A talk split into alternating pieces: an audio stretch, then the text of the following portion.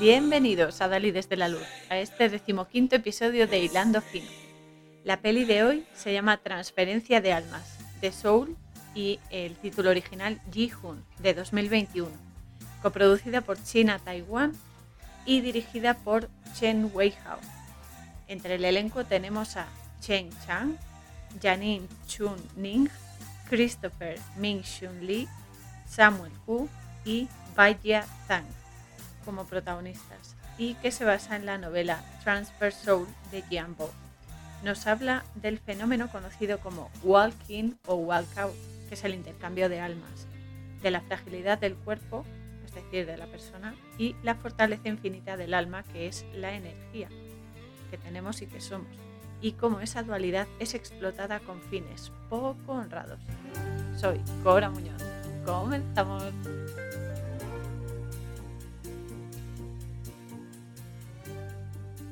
Para empezar, quiero agradecer a Disciple of Machiavelli, Illuminati Style Forever and Ever, añado, que me recomendase esta peli y me sugiriese hacer mi lectura sobre ella, porque no suelo, a ver, veo cine de todo tipo, cine independiente, cine de culto, cine de Hollywood y toda esta porquería y demás, porque me gusta ver pelis, me gusta la simbología, ya lo sabéis, y, bueno, es, es la base de mi vida. Yo veo el mundo como Neo, lo veo en código todo y lo, interpreto en código todo. Entonces, eh, esta peli es un peliculón, hay que decirlo, y tiene un mensaje muy potente, muy, muy relevante y muy peligroso en malas manos, como todo tipo de energía que en malas manos y con mala intención es totalmente destructivo. Así que muchísimas gracias por hacerlo. Xie xie, como se dice en chino, y sobre todo por tu ayuda y por el detallazo que me revelaste ayer en nuestra conversación, que mm, fue brutal y que, y que bueno, añade un montón de significado y de eh, razones y justificación por lo que hacen y para lo que hacen. Entonces es, es, alucinante y bueno, sobre todo, muchísimas gracias también por escucharme, que eso para mí también es importante, que, que te guste escucharme. Y, pues eso, te mando un abrazo gigantesco desde aquí. Entonces ya para entrar en materia en la peli, eh, sabemos que empieza con una intro, con los caracteres chinos y demás, pero mm, porque esa es otra, eh, la peli la tuve que ver, que yo sepa, no está en español en ninguna plataforma ni nada, pero se ve en chino mandarín y subtitulada en español, eso sí. Entonces, claro, se ve en la intro nada más empezar, los caracteres chinos van apareciendo y tal, y eh, subtitulado te pone la leyenda, ¿no? Y lo que dice es lo siguiente. Vivir, envejecer, enfermar, morir, separarse de los seres queridos, ver a quienes odiamos, no conseguir lo deseado y que los cinco agregados se desarrollen son los ocho sufrimientos del mundo mortal. Y luego te sale una imagen y pone Feliz Festival de los Faroles. Para empezar, voy a decir que la palabra original para este Festival de los Faroles es Yuanxiao. No sé si lo habré pronunciado bien, nunca he estudiado chino, así que si no lo he hecho bien, el que sepa que me corrija en algún mensaje eh, de voz que se puede mandar a través de Anchor, o, o bueno, que me perdone. Pero bueno, entonces así empieza la peli.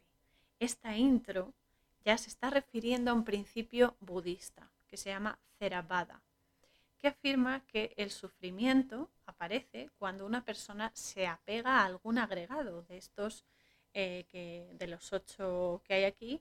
Y bueno, ahora vamos a explicar eh, los cinco principales. Los agregados son los que ellos denominan sutra, skanda o directamente kanda, que son, entre comillas, los fardos, ¿no? las partes de las que está hecha una persona. Estos cinco agregados son los siguientes el primero es eh, la forma y el cuerpo. Se refiere tanto al cuerpo físico como a la imagen que uno tiene de sí mismo. El cuerpo físico es lo que es, es objetivo absolutamente, pero la imagen que uno tiene de sí mismo es subjetiva y eh, actúa como un filtro determinante de las acciones que vamos a hacer o cómo nos vemos, cómo nos comportamos y demás. O sea que es súper importante y además siempre solemos exaltar la, forma en que nos vemos, ¿no? Actuamos en base a eso. Y, bueno, pues este es el primer agregado. El segundo agregado eh, eh, comprende los sentimientos y las sensaciones, que son información pura y dura que se percibe a través de los cinco sentidos y de la mente y que pueden ser, o ellos lo clasifican en tres tipos, agradables, desagradables y neutros. El tercer agregado eh, son la percepción y la memoria que incluye los pensamientos, las ideas y, por supuesto, el almacenamiento de todo aquello que la persona conoce, es decir, nuestro archivo mental, nuestra biblioteca mental, como lo queráis decir. Yo lo llamo archivo mental porque es un sitio al que vas para eh, sacar, entre comillas, archivos, ¿no? documentos de cosas que has vivido, recordarlo y demás. Entonces, vamos, yo lo llamo así porque me gusta y ya está, pero bueno. Entonces ese es otro agregado el siguiente son los estados mentales, que eh, es la voluntad y las reacciones ante lo percibido por la persona. Entonces esto se refiere a su experiencia subjetiva, porque hay que decir que todo lo que nos ocurre, aunque sea totalmente lógico, objetivo, físico, demostrable, sí tiene esa, esa, mm, influencia en nosotros, por supuesto, pero siempre deja una imprimación subjetiva en nuestro interior de manera que ya no es lo que te ha sucedido, sino cómo tú lo has vivido. Es decir, la experiencia, ¿no? El pozo que te ha dejado, que para cada uno es diferente, aunque sea la misma acción y aunque se parezca cómo tú lo has experimentado, pero siempre tiene detalles específicos, individuales, ¿no? Para, para la persona. Por eso cuando pasa lo mismo a dos personas diferentes, la vivencia o cómo te lo cuentan o lo que les ha sugerido, cómo lo han sentido, cómo han resonado con ello, siempre va a ser individual, ¿no? Siempre va a tener pequeñas diferencias o grandes diferencias, depende.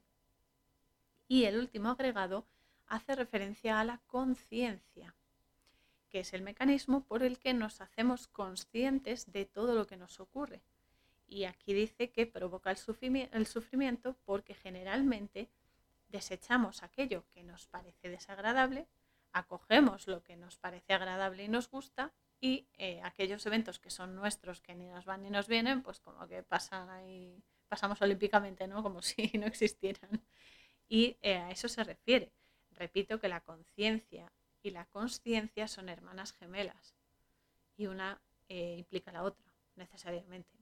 Entonces, estos cinco agregados son, como toda energía, inestable y, por supuesto, mutable, porque la energía no es estática, no es estática, siempre está en flujo, siempre está cambiando, es muy cambiante.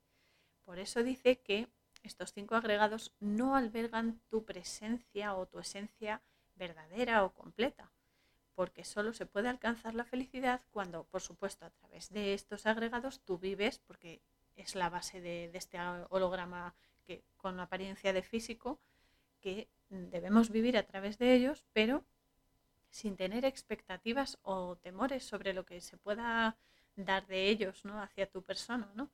Entonces es como tener el modo zen activado, es decir, mm, comprender que pase lo que pase es lo mejor que te puede suceder incluso aunque no lo entiendas.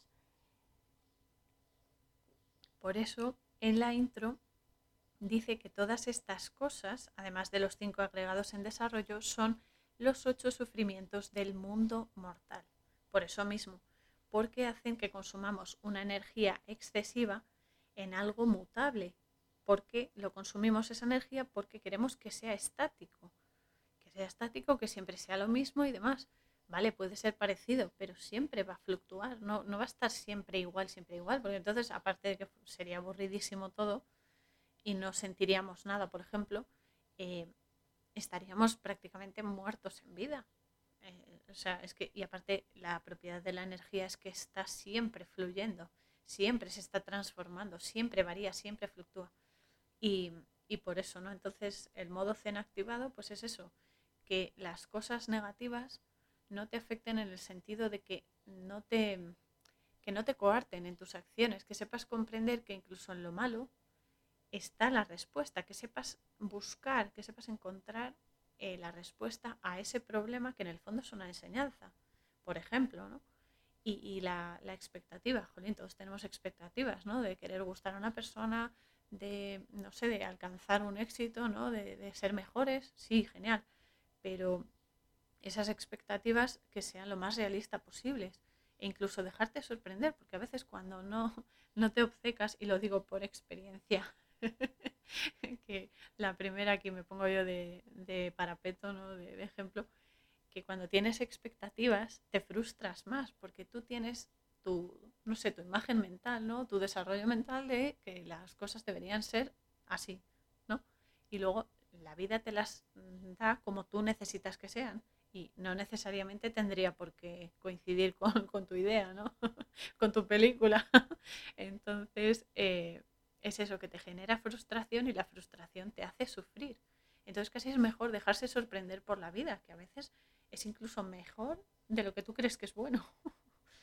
y, eso, el modo zen, vamos. Entonces, claro, la intro eh, te dice que es justo eso eh, lo que hace sufrir, ¿no? Esa, esa energía excesiva que metemos en algo que no puede mm, quedarse quieto, ¿no? que no puede parar, que tiene que estar siempre fluctuando. Que por cierto, esto es otra cosa que me encanta, ¿no? porque dice que son ocho sufrimientos del mundo mortal. El mundo mortal es el mundo imperfecto, el que está sin realizar, es decir, el que no está completo del todo, porque no tenemos toda la sabiduría y toda la información para comprender la naturaleza de la realidad y por ello mismo es mortal, porque no es eterno, no es infinito, no es infinito por eso mismo. Pero claro, no es casualidad, sino causalidad que sean ocho justamente, porque el 8 ya sabemos que es un infinito muy original porque está en vertical, que me encanta el infinito, es eh, junto con el 13, el 13 y el infinito o el 8, que viene a ser lo mismo, son mis números favoritos de todos, aunque todos tienen su, función y su energía y se pueden utilizar en diferentes situaciones, ¿no? Pero bueno, entonces el 8 es un infinito que, igual que todo, tiene su dualidad aquí y puede ser algo positivo o puede ser algo negativo, oscuro, maligno, como se quiera llamar. Al ser un infinito, comprende desde que sea un bucle, un bucle que te haga caer en la desgracia y te consuma porque no sepas salir de él, como cuando le damos al run run ahí, venga, venga, venga la rueda, o cuando tienes un problema y no sabes ni por dónde pillarlo, ¿no? Eso puede ser un, un, bucle, ¿no? Que te, que te pare, que te frene, que no te deje avanzar. Y una barrera, ¿no? Pero bueno, la barrera al fin y al cabo es algo que se puede saltar. Entonces eso, se, eso es a lo que te animan, ¿no? Los problemas te animan a superar la barrera de tu ego y permitir eh, tu avance para alcanzar la eternidad, lo más, lo más elevado, ¿no? La comprensión total de, de la existencia, ¿no?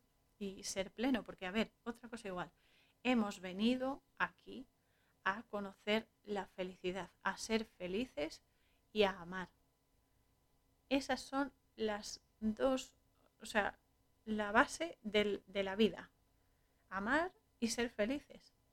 Eh, las mm, misiones que tenemos en cada encarnación, vale, sí son como deberes, ¿no? Pero, pero sobre todo se basan en eso, en ser feliz, en crear felicidad, no solo para ti, sino para otros, compartir esa felicidad y amar, pero amar de corazón, o sea, amor incondicional, amor sin cortapisas de decir, no, es que yo te, sí, te amo, pero solo si eres rubio, si tienes ojos verdes, y, ah, chorradas, ¿no?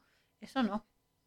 Amar en el sentido de comprender que incluso la gente que no te cae bien, la gente que te hace mal, también está en un aprendizaje muy importante, lecciones que, vale, no son muy agradables, no son muy, muy chulas, ¿no? no molan tanto y eso, pero que necesitan, que sus almas necesitan y aceptarlo. No quiere decir que mm, tengas que perjudicarte por ello, pero sí aceptar que es su camino.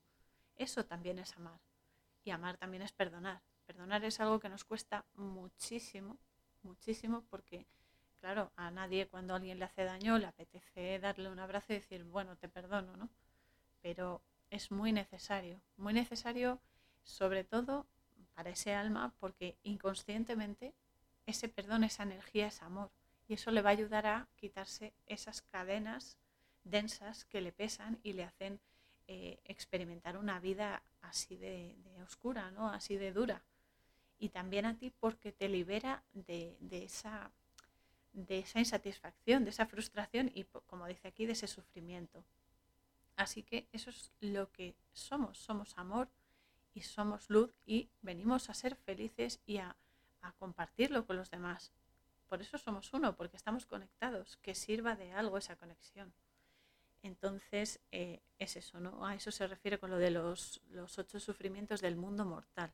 Y como siempre, la decisión de que eso, de que todo lo que se te dé en la vida sea un sufrimiento que te genere muerte en vida y que te genere malestar e incluso enfermedades, porque todo está conectado, todo, lo físico, lo mental, lo espiritual y lo emocional son engranajes, sistemas, vamos, de engranajes que todos llevan a todos.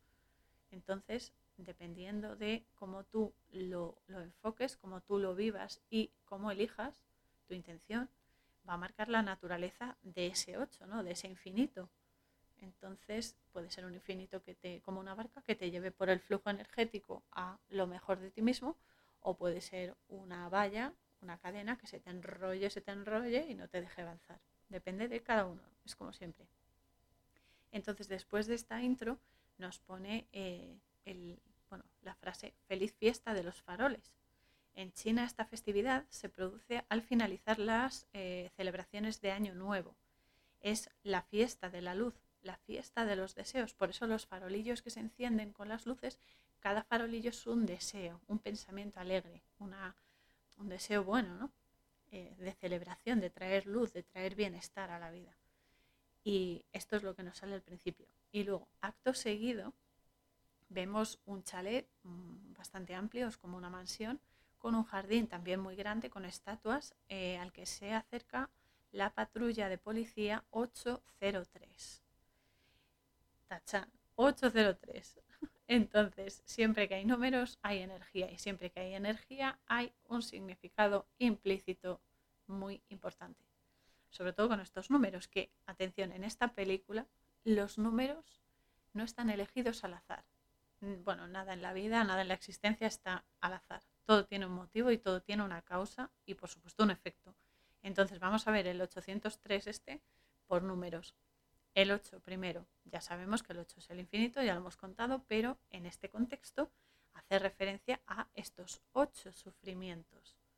Luego tenemos el 0. El 0 es el círculo, todos lo sabemos, implica un bucle porque no tiene principio ni tiene final. En cierto modo se, conecta también con el infinito, ¿no? A veces el cero y el infinito pueden, pueden compaginarse, ¿no? Y también la eternidad, o sea, sin principio ni fin es algo que siempre existe, ¿no? Que siempre es. Y luego tenemos el 3 que obviamente hace referencia a la tercera dimensión, es decir, este mundo, este plano holográfico con la ilusión de que es físico y la Trinidad, es decir, las tres dimensiones que nos componen cuerpo, mente y espíritu, eh, que por cierto es todo esto es lo que está en juego, estamos en juego siempre, es decir, el alma es el premio que quieren conseguir, ¿no? que quieren manipular y que quieren consumir. Y entonces eh, esto se está dando en el chale este del señor Wang, que como veremos ha muerto en circunstancias bastante oscuras, bastante sospechosas.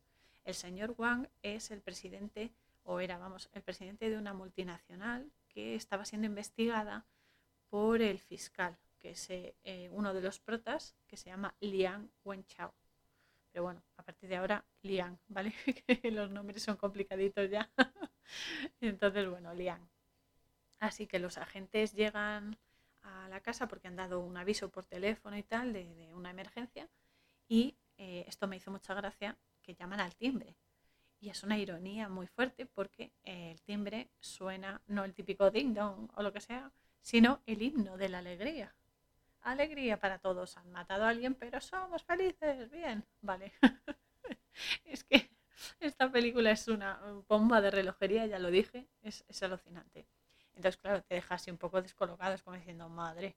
Pero bueno, entonces, eh, mientras llegan a la mujer a abrir la puerta y tal, pues los polis comentan que esperan que esta llamada de emergencia no sea una broma, porque parece ser que están haciendo bromas bastante frecuentemente con, esto, ¿no? Que humor negro para todos, pero vamos. Entonces eh, les abre por fin una mujer, que es eh, una mujer que trabaja en la casa y tal, y suben a la habitación del señor Wang. Entonces, claro, cuando van por el pasillo, la mujer que, es, la empleada del hogar, creo que se llama Chang, eh, se da cuenta de que dice huele fatal, que mal huele, no sé qué. Y eh, ya en la puerta de la habitación del señor Wang ven que, que hay un símbolo ritual, que es un círculo, o sea, es muy complejo, ¿vale? Es un círculo mm, grande que tiene dentro un triángulo invertido, también es bastante grande, pero que este triángulo a su vez está formado por otros tres triángulos invertidos y otro que está en posición central, pero que está en posición natural, es decir, que no está invertido. Entonces, en el centro del triángulo este que no está invertido hay un 3 que sí está invertido. Es como un trabalenguas, es horrible, pero bueno, que este 3 invertido está pintado con sangre. Y luego los vértices de los triángulos también están señalados con sangre. Eh, se parece mucho eh, o sea, es un, es un hechizo, ¿no? Pero es como un sello para invocar alguna entidad o protegerse de ella. En este caso es para invocarla. Eh, no sé si habéis oído hablar de los sellos enoquianos. El enoquiano es un idioma supuestamente angélico que se utilizó luego mucho en, la masonería, el ocultismo y demás. Pero bueno, que parece por el estilo y tal, se parece. El caso es que eh, estuve, lo estuve pensando cuando veía la peli y dije, bueno, aquí hay una relación brutal. Esto, porque estuve mirando, digo, será un símbolo específico de, no sé, del folclore chino y tal. Y llegué a la conclusión de haciendo un cálculo, ¿no? una gematría sobre el símbolo, eh, que llegué a un resultado bastante interesante. Por cierto, no quiero decir que este sea el único resultado o la única verdad que tenga este símbolo, ¿vale? Hay muchas implicaciones y habrá muchísimas más relaciones, pero me quedo con este porque, aparte de ser lógico, casa con la trama perfectamente y ahora lo veremos. Entonces, este pequeño cálculo es el siguiente. Por un lado tenemos cinco triángulos, que son los cuatro pequeños más el que hacen grande, cada uno tiene tres lados, luego entonces 5 por 3 es 15, te da 15 lados en total, que tienen entre todos 6 vértices. Luego entonces se le suma 15 más 6, te da 21. Pero como también hay un 3 y está invertido, el 3 invertido es como si lo restásemos, ¿no? Entonces sería 21 menos 3, que te da 17. Y 17, si lo reduces al valor reducido, que es hay que dejarlo en un número, es 1 más 7, que es 8. ¡tachán! Es ocho. que en este caso hace referencia a los ocho sufrimientos del mundo mortal del que nos están hablando, del infinito que se conecta con lo espiritual y con el alma, de la prisión que puede ser, lo hemos dicho antes, cualquier problema y demás, como un obstáculo, ¿no? Esto por un lado. Es decir, que aquí lo que está en juego es el alma. As always. Siempre estamos en juego, siempre tenemos nuestras almas en juego. El alma es el campo de batalla, es el premio y es nuestro mayor escudo. Ahí tenemos otra trinidad tremenda que hay que unificar y hay que proteger, por supuesto. Entonces, claro, debido a las interacciones de los ocho sufrimientos del mundo mortal, es decir, vivir, envejecer, enfermar, morir, separarse de los familiares, ver a quienes odiamos, no conseguir lo que deseamos y los cinco agregados de desarrollo que hemos eh, nombrado antes, eh, que son las debilidades del ego, todas estas, eh, son las que convierten el alma en un prisionero, un prisionero de, todas esas, de todos esos apegos y de todos esos egos, nunca mejor dicho, que se puede, además como es vulnerable porque estás bajo ese influjo, eres vulnerable, manipulable y te pueden manejar a voluntad, te pueden transferir en este caso te transfieren como si fueses un archivo, un PDF, que lo meten en un pendrive y de un portátil te lo pasan a otro.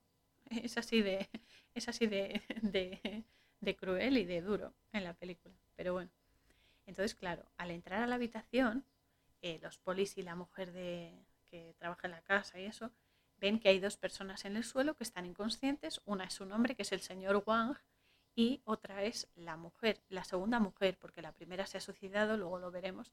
Entonces, la segunda mujer es la señora Wang oficial, para que nos hagamos una idea.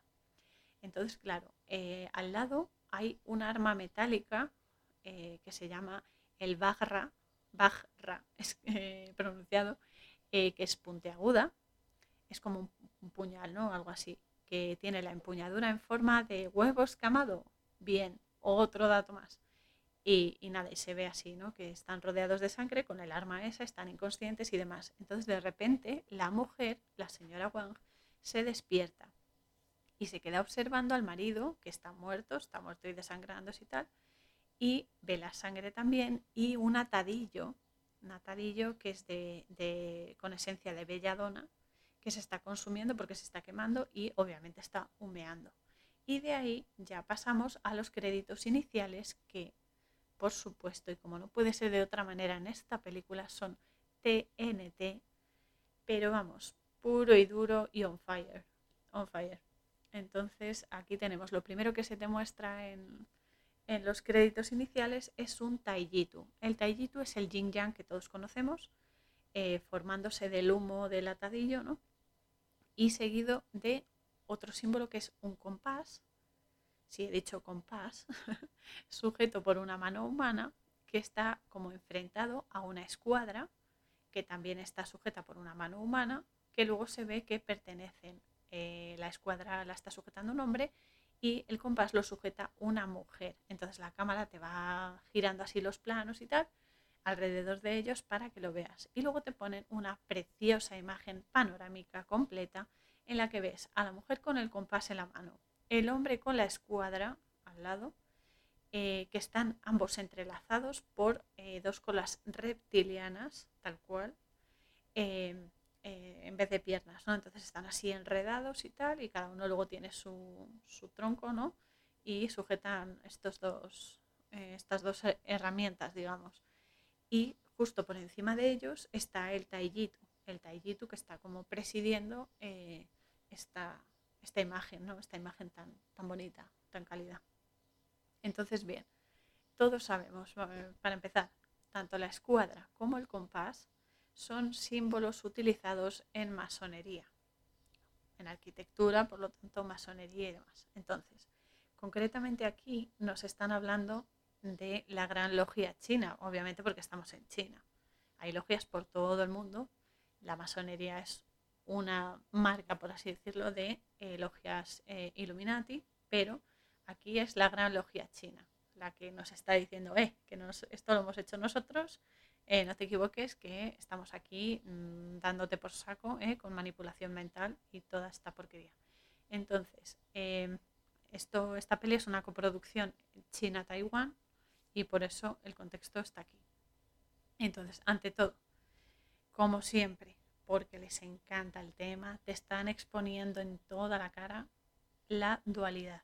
Les encanta la dualidad, blanco, negro, noche, día, eh, claro, oscuro, en fin, lo de siempre, ¿no?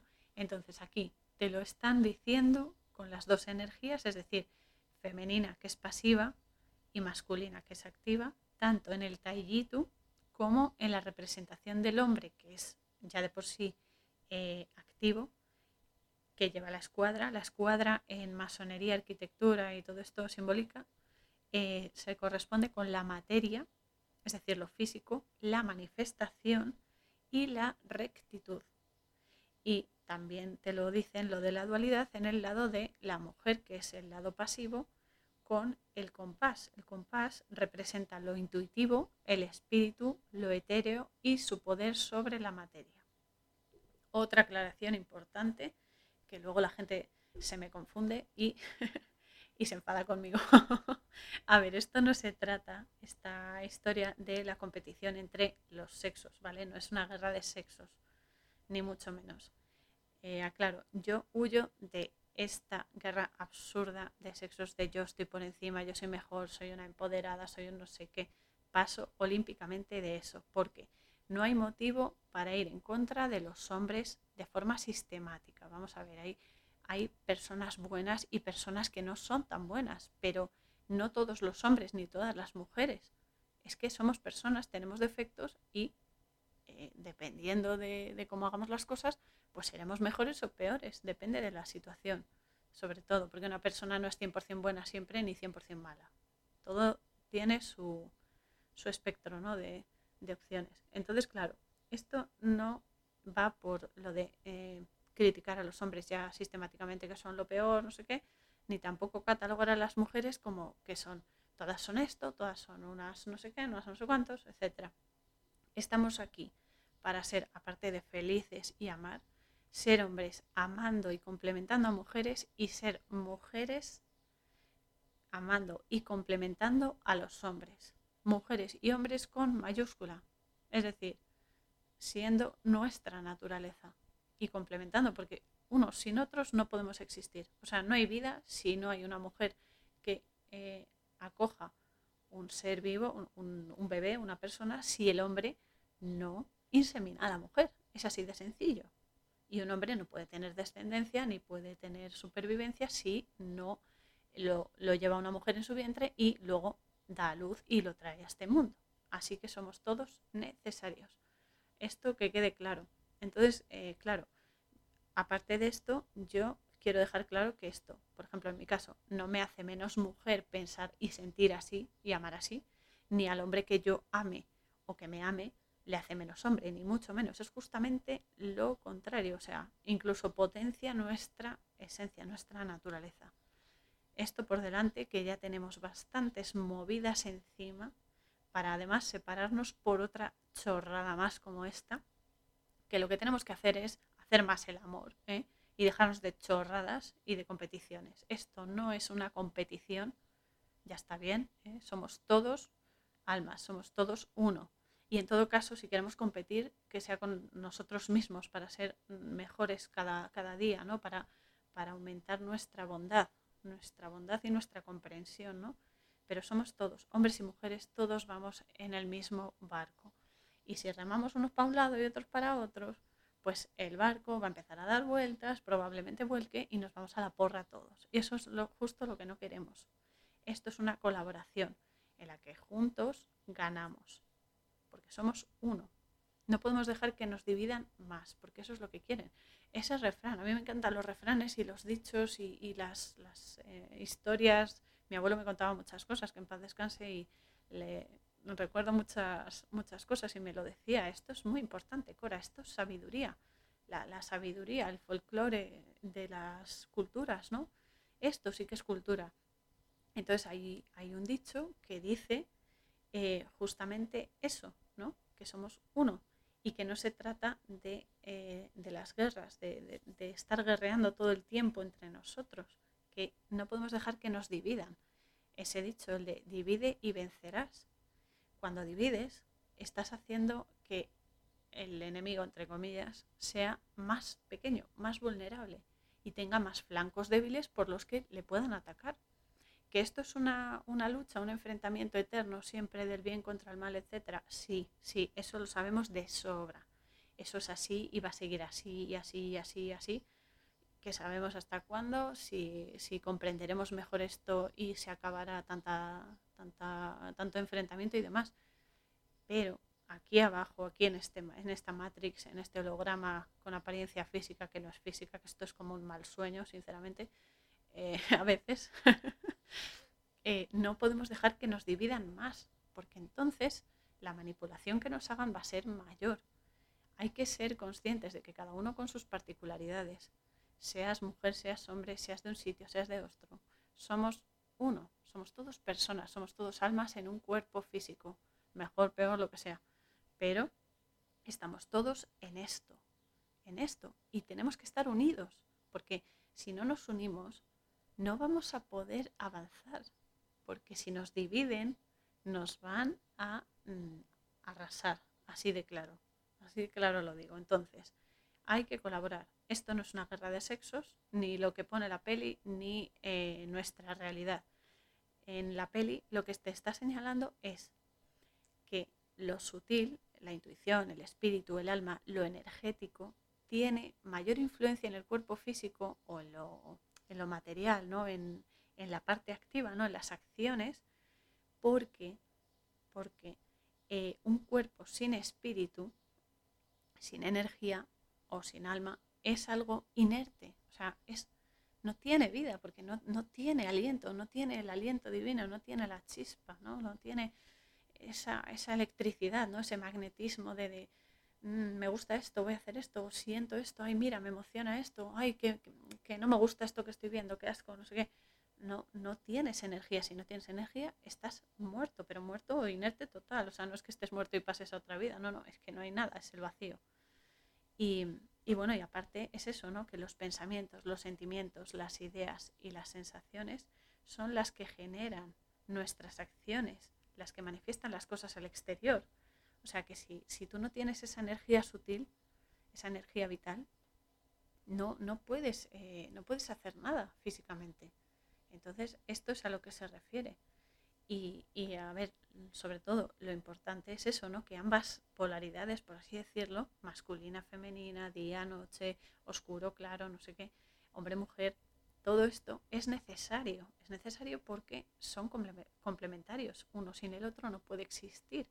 Entonces, al igual que, em, que el alma necesita un recipiente de carne y hueso para, en este holograma, poder manifestarse y aprender las lecciones que le ofrezca o que haya elegido del multiverso para determinar aquí, eh, el cuerpo humano, el cuerpo físico, necesita la energía que le permita vivir y realizarse, ¿no? y crecer y experimentar.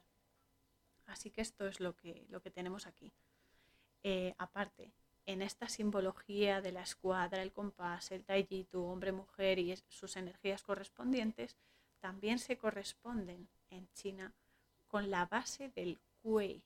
El kuei, un kuei es un espíritu maléfico o vengativo, es un demonio en el folclore chino que acaba y ataca, o sea, que atacaba, perdón, a las personas para expulsar el alma de ellas y que esa alma, ese alma, se fuese, lo sustituyese en el infierno y él, este demonio, ocupar su lugar en la persona, es decir, poseerla, quitar su alma y, e introducir la suya y poseerla. De aquí lo de la transferencia de almas que da ese nombre al título ¿no? de la película, que en el fondo es que a través de las malas acciones se traspasa un alma, una energía a otro sitio o a otra persona, como si fuese un archivo, lo que decía antes, ¿no? Que pasas de un pendrive a otro pues no somos archivos. Y otra cosa igual, que me, repatea muchísimo, es que no somos archivos, no somos objetos. Eh, bueno, ahora, por ejemplo, cuando vas al hospital, yo cuando he ido al hospital, em, siempre me acerco al mostrador, ¿no? Para decir que, ya estoy aquí, que tengo cita, no sé qué, no sé cuántos. Y digo, hola, soy Cora Muñoz, tengo cita con no sé qué, lo que sea, ¿no? Y me dicen, ay, pues, eh, ¿sabes un número de historia? Vamos a ver.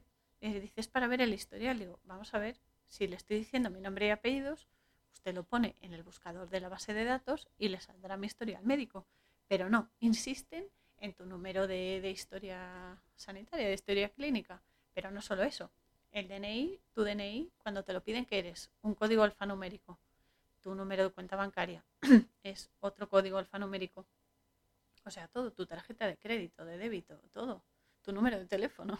Al final, dame tu número. Te reconocen por el número es alucinante. Entonces somos objetos para ellos, somos archivos.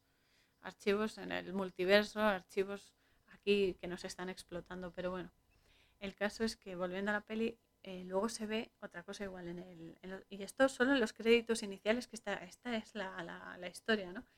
Que aparte de todo esto, se ve después la imagen, la similitud entre las colas reptilianas que están entrelazadas, con eh, la doble cadena helicoidal de ADN, que todos tenemos, todos conocemos, eh, que sale justo después de las colas reptilianas, porque esa doble hélice de ADN que contiene nuestro material genético y las bases eh, nitrogenadas y demás que tenemos es también lo que nos da presencia, ¿no? lo, lo que nos permite ser como somos, nuestras características, nuestras forma de ser, nuestras actitudes, ¿no? acciones y demás. Entonces lo asimilan porque parece una, eh, se enrollan como en una espiral, ¿no? Entonces la espiral es la frecuencia. Y también se ven después unas flores de belladona o belladona en italiano que eh, como dato curioso, bueno, me llamaron la atención, ya las conocía, pero me llamaron la atención porque son flores con las bayas eh, negras en, su, en el centro y tienen cinco pétalos. Cinco pétalos es el pentagrama. El pentagrama es un símbolo esotérico, pero aparte del pentagrama también somos nosotros, cabeza, extremidades superiores, extremidades inferiores. Y cuando, por ejemplo, eso esotéricamente, cuando un pentagrama se invierte, es que las energías de la persona se manipulan y se invierte porque pasa a hacer cosas negativas, oscuras, malignas. Ese es el símbolo del pentagrama, aparte de llamar a esos seres mm, asquerosos que eh, nos dan por saco completamente esas energías mm, de mierda directamente. Entonces, bueno, se ven las flores de la belladona, que es, eh, tengo que decirlo, es la droga de las brujas, desde siempre, porque es una planta con efectos alucinógenos, entre otros muchos efectos y características y capacidades, que no todo es malo, cuidado, que eh, explica la metáfora de, entre comillas, volar en la escoba, ¿eh? que por eso las brujas llevan su escoba voladora. que esto, esto, si queréis, lo podéis buscar. Os animo a que lo hagáis porque es demasiado escatológico. no porque no me guste hablar de ello, me, da igual, pero no quiero, no quiero meterlo en el audio. Entonces, buscando vosotros eh, lo de volar en la escoba y la belladona, por eso en las pelis y los dibujos, los cuentos, siempre tienen flores de belladona cerca, porque les encanta volar en la escoba. pero bueno, eso lo buscáis vosotros. Además hay que saber, ahora ya en serio, eh, que, bueno, en serio, siguiendo con el significado, ¿no? La belladona, que significa mujer bella, mujer eh, realizada, ¿no? Mujer mm, completa, es una planta solanácea que en dosis grandes, obviamente todos lo sabemos que puede ser mortal, es uno de los grandes venenos naturales, pero, pero que también se utiliza en homeopatía. Y eh, tengo que decir que por sus características también en algunas intervenciones quirúrgicas a modo anestésico. Porque, no, a ver, no os asustéis, no quiere decir que la anestesia sea belladona y, ay, no me opero porque me van a poner anestesia de belladona. no, eso tampoco. Pero se utiliza a veces en ciertas intervenciones quirúrgicas o como recurso también, ¿no? Cantidades muy pequeñas. Esto no es ala, te comes 400 vallas y te mueres, no. Pero bueno, es que además lo utilizan por eso, porque es sedante, es relajante, antiinflamatoria, se utiliza eh, contra las infecciones y alivia, por ejemplo, alivia los dolores menstruales, que eso también se, también se agradece, pero eh, evita también las secreciones de fluidos, es decir, evita que te desangres, por ejemplo, evita que tengas saliva, evita que llores las, las lágrimas, ¿no? Entonces, claro, todo es como todo, todo bien utilizado puede beneficiarte o mal utilizado puede mm, darte por saco. Entonces, eh, por eso se utilizaba la, belladona, aparte de por lo de las brujas, eh, también en la antigüedad eh, lo utilizaban las mujeres en Italia sobre todo, utilizaban el jugo de baya de la belladona para agrandar las pupilas. Se lo tomaban y las pupilas se ensanchaban. Y así llamar la atención de los hombres, ¿no? Como un reclamo sexual o algo así. Y bueno, pero vamos, por experiencia os digo, por el oftalmólogo, que cuando, cuando te dilatan las pupilas, que sí, pareces ahí un lobo estupendo, un salvaje y tal, me encanta el efecto, pero no ves no ves tres en un burro, o sea, te tienes que estar quietecito en la silla porque todo se ve borroso y te da, una vez me di con la pared y todo por intentar andar cuando me dilataron las pupilas. Así que de ahí ya aprendí que cuando te dilaten las pupilas, no hace falta que sea con belladona, con, un colirio o lo que sea, estate quietecito. Entonces, bueno, pero aquí era un reclamo de mujeres a los hombres y demás, en plan, pues eso, en plan para, para atraerlos. Entonces, claro, aquí, ya contextualizando en la peli, el símbolo de la belladona está hablándote de lo oculto, lo prohibido y lo peligroso, lo oculto en el sentido de las propiedades eh, naturales que tiene, el fondo esotérico ¿no? que le meten aquí con el, con el ritual y demás, el atadillo que era de, con la esencia de belladona y tal. ¿no? Entonces te está hablando de lo peligroso también porque puede matar y de hecho al anestesiar al señor Wang en la peli es cuando le empieza a dar zasca zasca con el barra el otro. Entonces bueno, aquí después de la belladona se ve este arma, este arma que es como un puñal que se llama Bajra, que es eso, ¿no? Una especie de puñal que acaba en un arpón con pinchos alrededor, ¿no? Es como muy raro, nunca lo había visto, la verdad. Y que tiene la empuñadura en forma de huevo escamado. Sí, señor. Ahí está. Todo queda en familia. Y eh, después va seguido de imágenes que nos muestran varias neuronas eh, unidas, una red neuronal, que por cierto las neuronas son preciosas, me encantan, y me encanta como eh, Ramón y Cajal las llamaba eh, las mariposas del alma o de la mente, depende.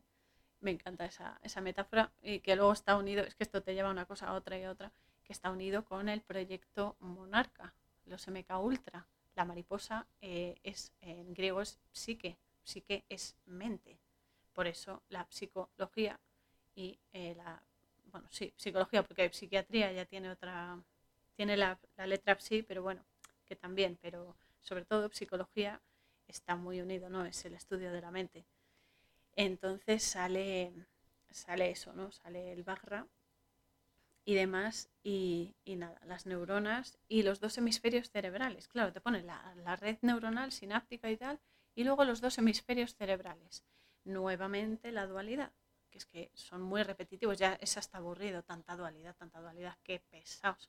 Si lo que tenemos que hacer es esa dualidad, hacerla 3, un 3D, para eso somos 3D, para unificarla y así poder acceder a la cuarta dimensión, que es la expresión más elevada de nosotros mismos de momento. Hay más niveles, pero vamos a ir poco a poco, ¿vale? Esto es como una escalera, hay que ir nivel a nivel ¿eh? y alcanzar mayores, mayores niveles de vibración y frecuencia. Somos como el sonido como las bandas de, el ancho de banda de las radios. Si tú estás en una frecuencia elevada, con una eh, vibración elevada, las bajas frecuencias, las malas emociones, los malos actos, los malos pensamientos, es que no pueden, aunque quieran, no pueden afectarte, porque estás superior a ellas y su ancho de banda es, o sea, no se cruza, no se puede cruzar, a menos que tú permitas que se crucen.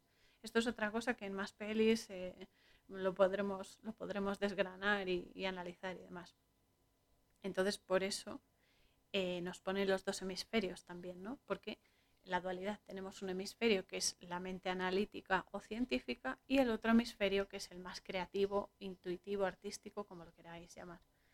Y por eso, porque les encanta la dualidad. Y luego ya por fin sale el título con los caracteres chinos y demás, aparece como del, humo, ¿no?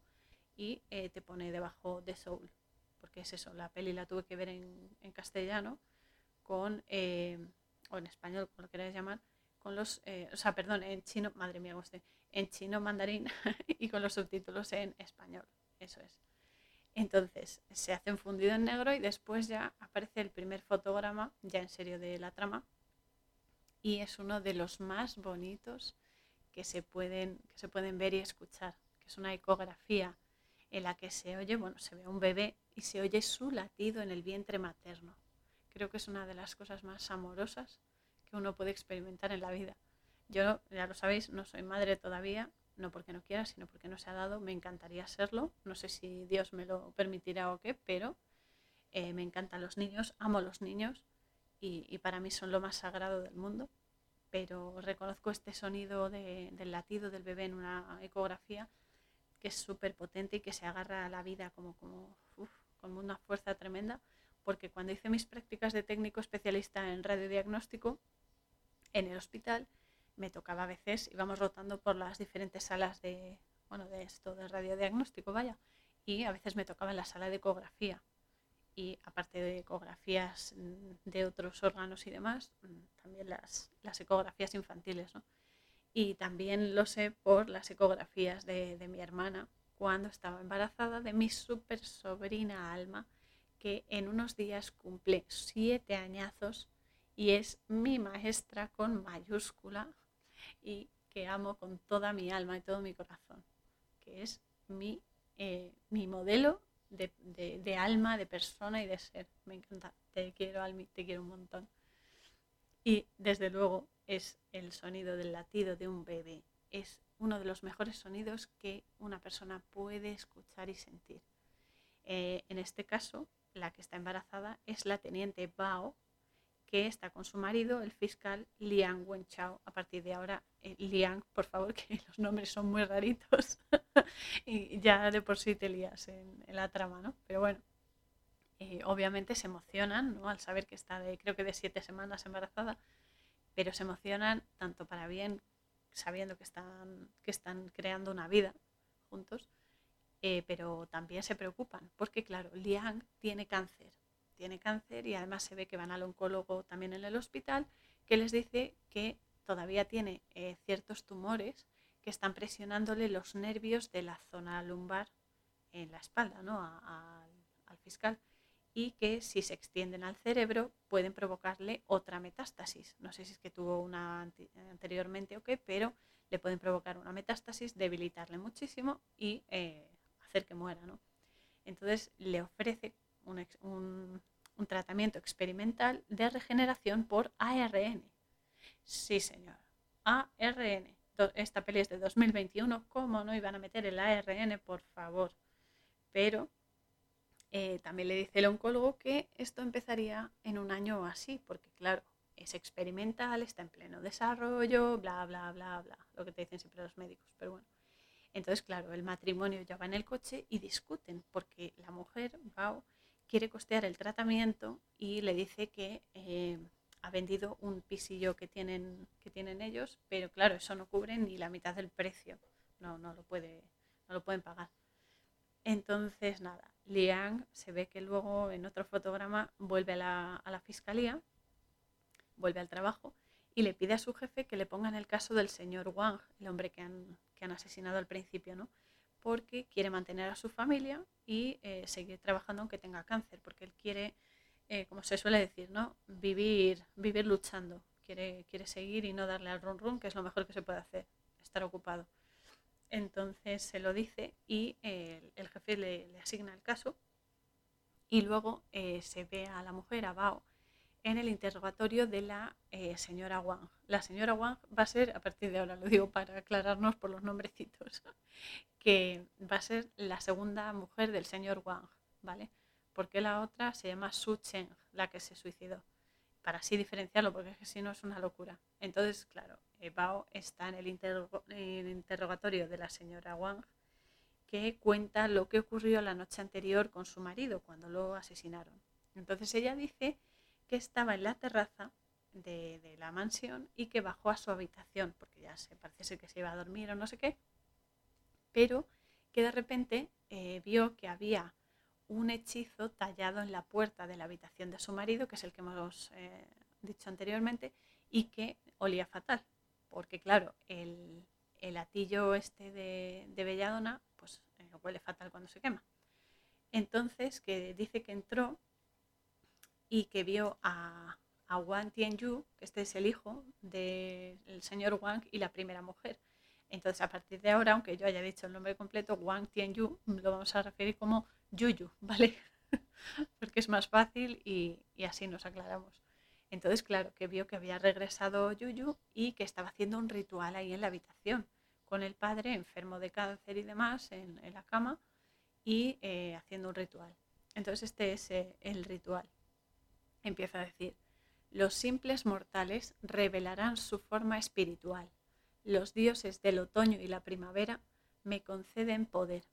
Cuando haya luna llena y sea el momento, arrastra almas y atrae a los espíritus. Sacrifica tu alma mortal, un alma por otra. Almas perdidas en un mundo corrupto, descansen en el paraíso. Entonces, claro, está haciendo así movimientos rituales también con el latillo de la belladona, no sé qué. Y eh, es cuando se, tira a la cama donde está el señor Wang, lo lanza al suelo y eh, entonces es cuando con el Bagra empieza a matarlo a golpes. O sea, le revienta la cabeza y el otro se desangra. Entonces hay un momento que aquí es donde me ayudó eh, Disciple of Machiavelli, gracias de nuevo, porque es un frame que pasó, se me pasó totalmente desapercibido, porque es que dura un microsegundo, un microsegundo que, que, que, vamos, como era la primera vez que veía la peli, estaba más pendiente de la trama que de lo secundario. Aquí aprovecho para decir eh, aconsejo totalmente las pelis. Cuando uno ve una peli la primera vez, mm, te tragas toda la basura, toda la bazofia, eh, es así, no podemos evitarlo. Pero luego, como ya tienes conocimiento, tanto de primado como de simbología, como de condicionamiento, etcétera, ya puedes desglosar mejor todo lo que significa el mensaje tras el mensaje.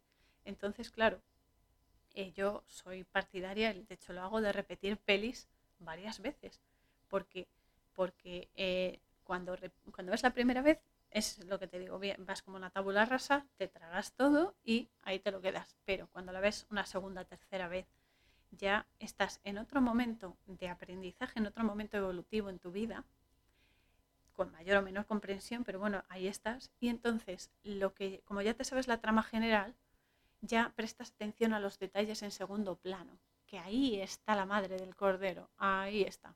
Entonces es cuando ves la simbología subliminal que te meten los mensajes en los diálogos, sobre todo, que, bueno, que ya es como que has automatizado la trama general y te fijas en los detalles. Entonces este frame eh, es un microsegundo que es que, o sea, es alucinante porque se me pasó por completo y se ve eh, la pantalla de un móvil con varias medidas de temperatura, porque cuando está la señora Wang intentando parar a, a Yuyu, ¿no? para que no mate al señor Wang, en principio se ve esta pantalla del móvil ¿no? y se ve justo pues eso, la, la pantalla inicial con eh, varias medidas de temperatura. Por un lado tienes la temperatura en el exterior que te da tanto la máxima que son 19 grados centígrados como la mínima que son 14 grados centígrados. Y luego tienes otra debajo que te pone la temperatura en el interior de la casa que son 25 grados centígrados. Bien, volvemos a lo mismo. En esta peli, no digo que sea la única, en otras pelis igual los números son, eh, son tremendos. Entonces en esta peli los números traen información de primera. Entonces eh, es una imagen subliminal, con intención subliminal, por supuesto, pero muy, muy, muy limada, muy perfilada, que eh, pasa desapercibida a menos que prestes atención. Y es flipante porque igualmente haciendo unos pequeños cálculos me di cuenta de cosas, o sea, porque estuve yo cuando veo las pelis y demás para, para los episodios y demás, aunque las haya visto, voy viendo, voy parando, voy apuntando, en fin voy haciendo así para, que no se me pase nada. Y aún así, como somos imperfectos, siempre se cuela algo o se te pasa algo. Entonces, haciendo cuentas con las, eh, las temperaturas que te pone del exterior, ¿no? La máxima y la mínima. Son 19 y 14. Vale. 19 suma, la sumé. Entonces sale 19 más 14 que te da el maravilloso número, hola, la, de 33. Sí, 33, bingo.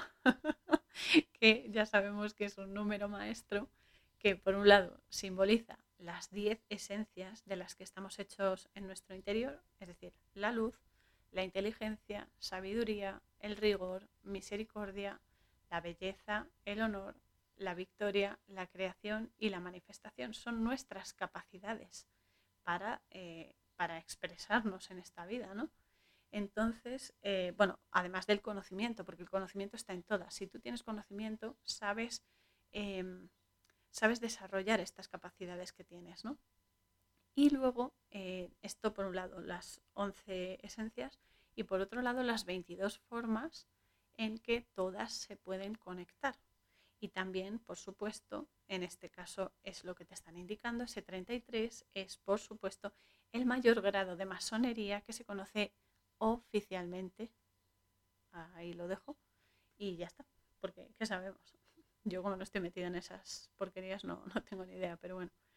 Entonces, eso en cuanto a las temperaturas exterior, del exterior. Pero luego, por otro lado, tenemos la temperatura que ponía dentro de la casa, que era 25. Entonces, 25 son 2 más 5, que es 7, otro número clave, porque el 7 representa las 7 virtudes, los 7 pecados, los 7 días de la semana, que al eh, terminar los siete días de la semana se canaliza la porquería de la cuarta dimensión, etcétera, etcétera, etcétera. Y aún hay más. Si encima sumas el 33 por un lado más el 25 por otro, te da el número de 58. Si lo reduces a un dígito, bueno, un dígito, sumas sus dos eh, números, 5 más 8 en este caso te da 13. El 13 ya de por sí, aparte de ser mi número favorito, totalmente, amo el 13, es el viaje interdimensional por un lado, pero que aparte de la vibración del amor, ya lo, dije, eh, además si tú sumas 1 más 3 te da 4. Otro número brillante porque es la cuarta dimensión.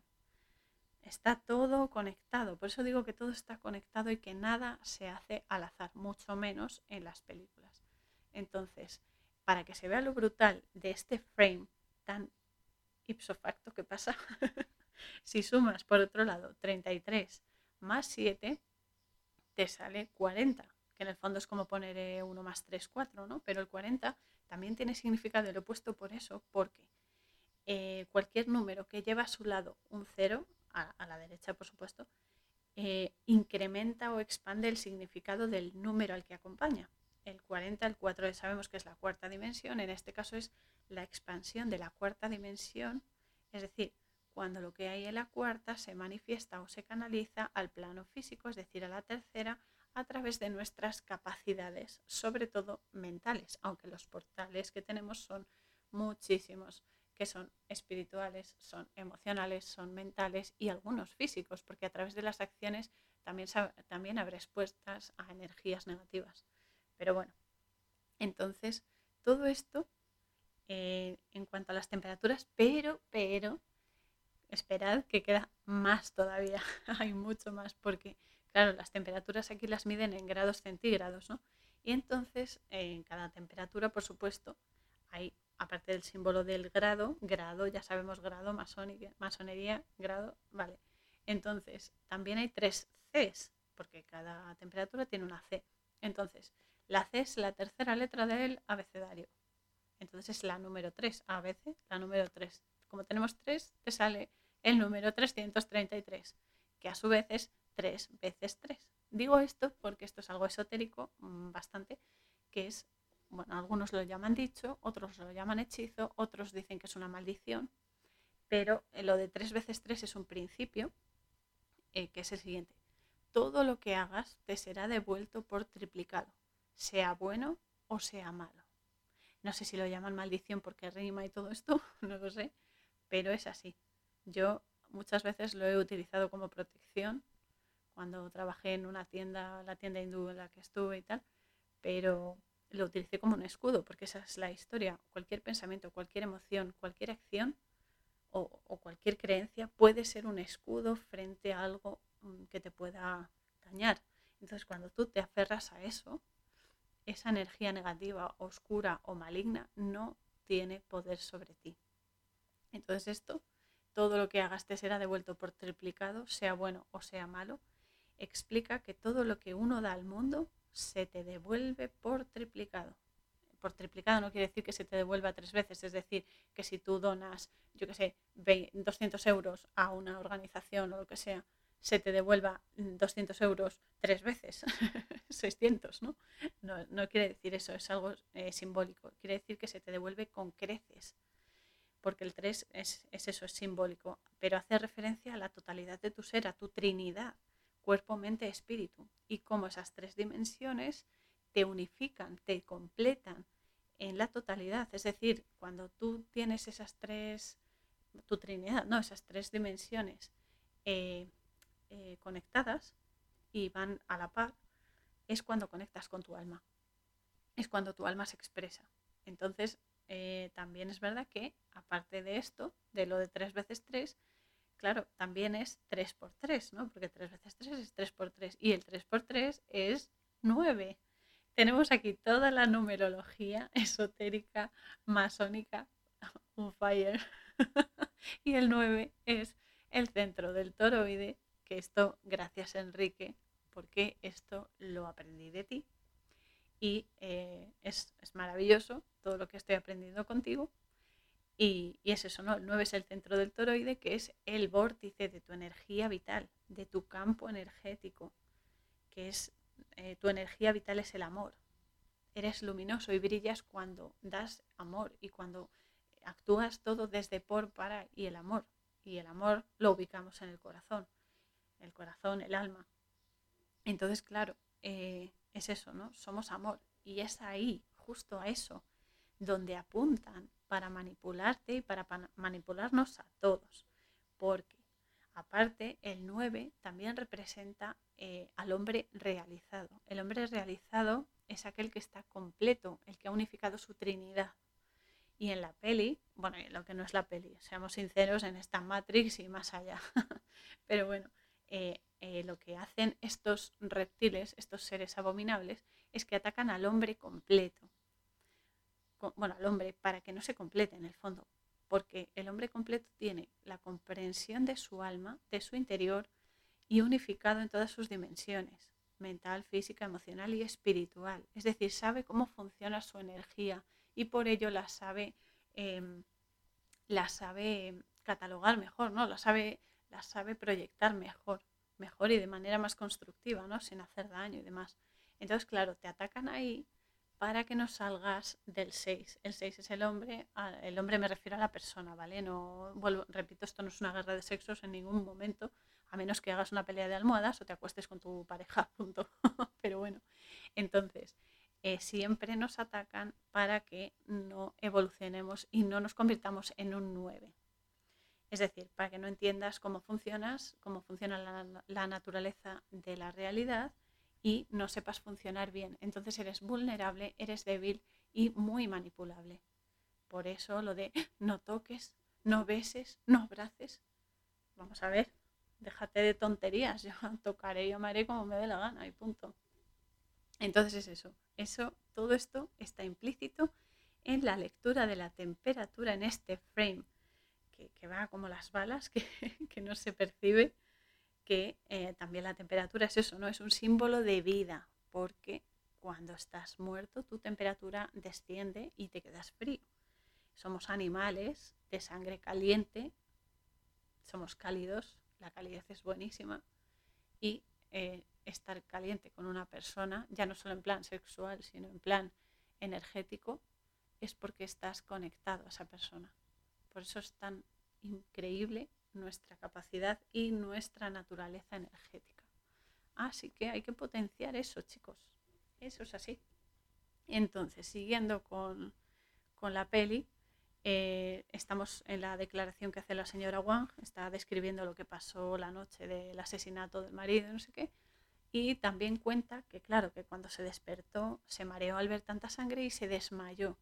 Y cuando volvió otra vez a la conciencia, vio a la policía y a Chang, Chang es la empleada, la señora del hogar, que también declara que oyó un ruido, que estaba ya durmiendo, oyó un ruido, se levantó de la cama y vio salir a Yuyu, eh, que supo que era él, porque claro, este chico tiene, todo el cuerpo tatuado, tatuajes rituales y tal, y, eso, él lo reconoció así, y, nada, y entonces vio que había vuelto a su casa y ella eh, dice que justo fue en Año Nuevo cuando regresó y que fue cuando acusó al señor Wang de haber matado a su madre. La madre se suicidó, pero eh, Yuyu le dice que fue él la causa de su muerte. Y entonces se sube, además se ve que se sube a la mesa, están cenando, no sé qué, se sube a la mesa y empieza a maldecir al padre, ¿no? Mientras en la cámara no se muestra la, en la peli, se muestra eh, los tatuajes, entre ellos el del hechizo. Y, entonces eh, es eso, ese hechizo también luego te cuenta que está relacionado con dioses budistas. Entonces, a todo esto, Liang, nuestro fiscal, está viendo en directo las declaraciones desde un despacho, porque la señora Wang, em, ese hechizo eh, invoca un espíritu vengativo, lo es lo, que dice ella, ¿no? que, invoca un espíritu vengativo que arrastra a las almas. Y es ahí donde se descubre que, eh, aparte de la mujer, la herencia del señor Wang tiene otro beneficiario que es el doctor Wan, este Wan sin G, ¿vale? y eh, Bao, la, teniente, le pregunta que por qué él es parte de la empresa y no lo es eh, Yuyu, que es su hijo directo, ¿no? Entonces el doctor le dice que esa podría ser una de las razones por las que eh, Yuyu mató al señor Wang.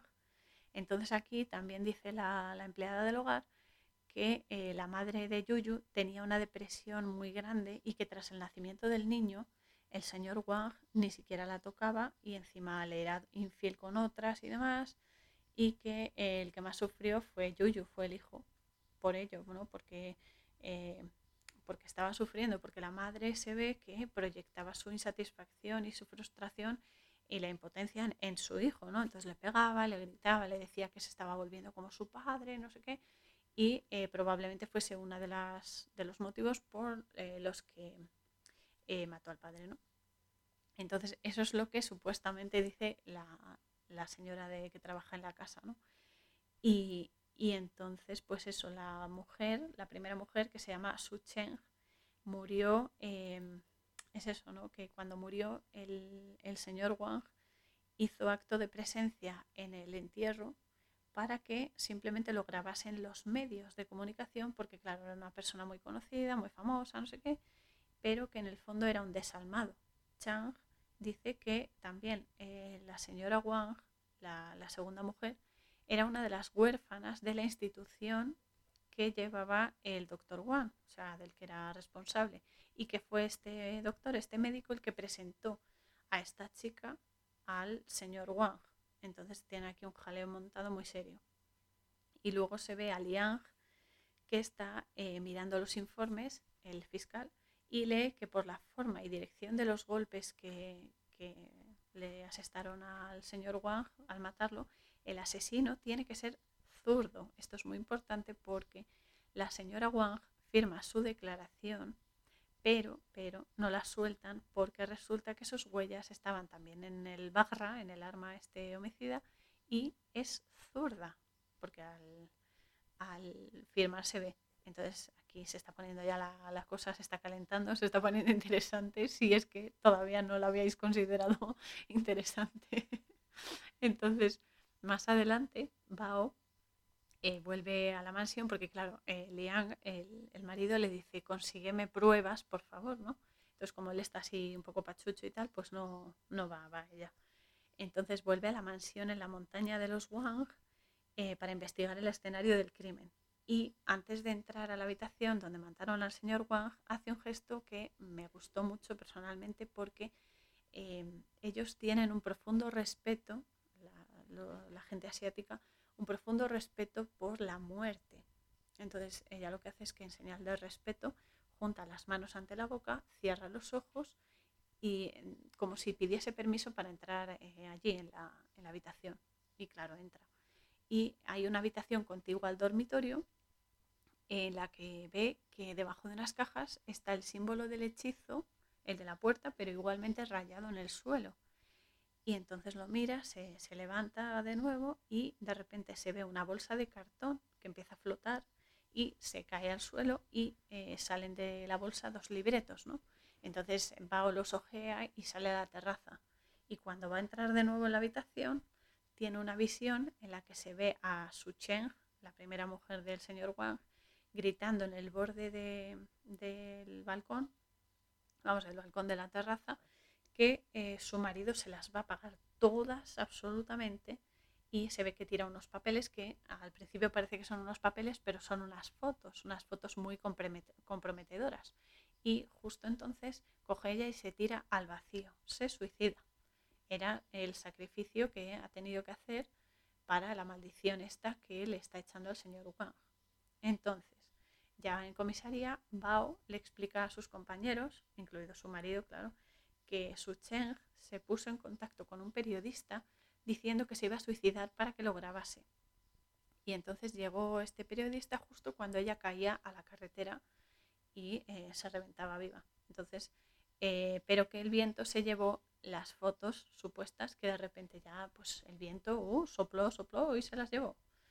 Y, y nada, y entonces es eso, ¿no? Que eso es lo que, lo que dice el periodista. Y explica que en los libretos, eh, dice que en los libretos encontró que se habla de un tipo de hechicería yin-yang con la que eh, esta mujer, Su Cheng, se obsesionó. Y entonces se ve una imagen del libro con, em, con la misma imagen que los créditos iniciales de la mujer con el compás, el hombre con la escuadra, enredados con las colas reptilianas y por encima un tallito. Y, pero igual que al inicio de la peli. Y Bao continúa explicando.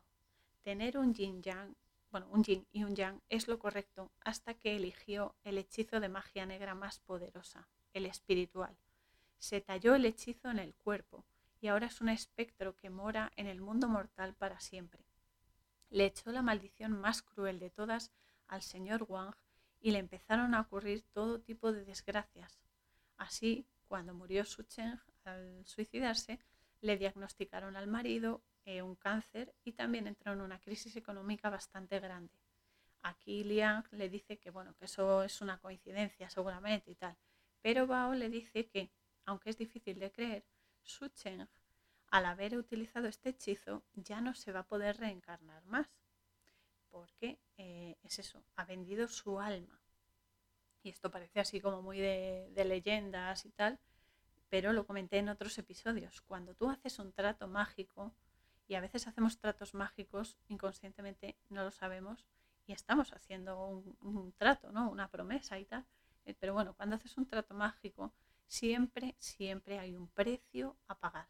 Siempre. Entonces tú dejas un, entre comillas, depósito, ¿no? Una fianza por lo que pueda pasar. Pero ¿sabéis cuál es esa fianza? El alma. Tu alma. No falla porque es la posesión más valiosa que tenemos, es nuestra energía vital, somos nosotros en, un, en una magnificencia superior.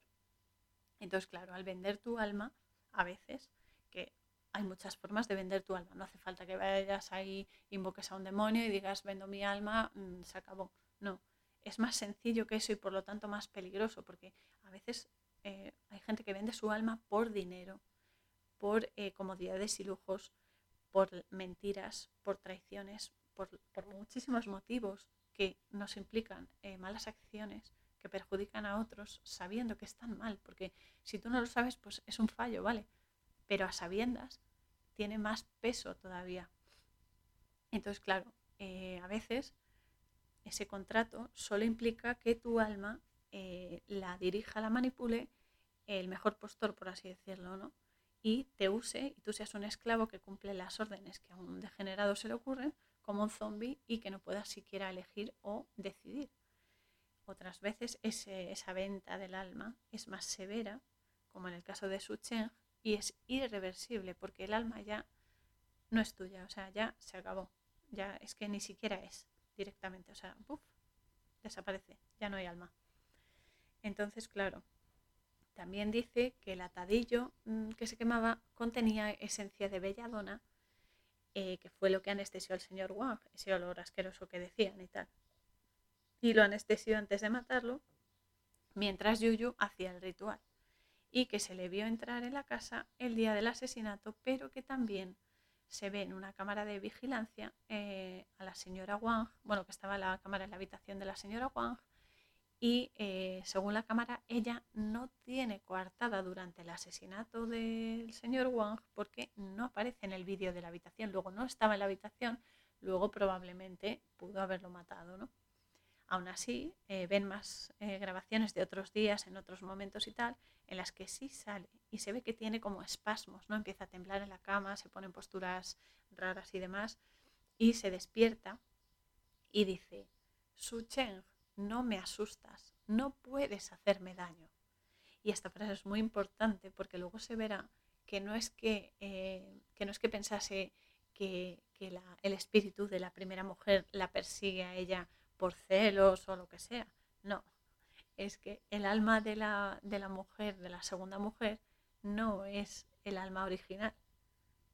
Luego se verá, pero bueno, el caso es que dice esa frase y en otra grabación se ve que estuvo poseída durante tres días.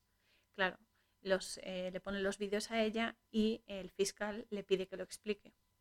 Y ella dice que el atadillo que se estaba quemando contenía el mismo componente que, la belladona y, es eso, ¿no? Y que el, el hijo, Yuyu, estará en algún lugar eh, apropiado para, su, para el crecimiento de esta planta, porque su madre le dejó un lugar así, un lugar eh, secreto, ¿no? una cabaña y tal, eh, con suelo calcáreo, que es el suelo más propicio para el crecimiento de la belladona. Y entonces es cuando emprenden su búsqueda.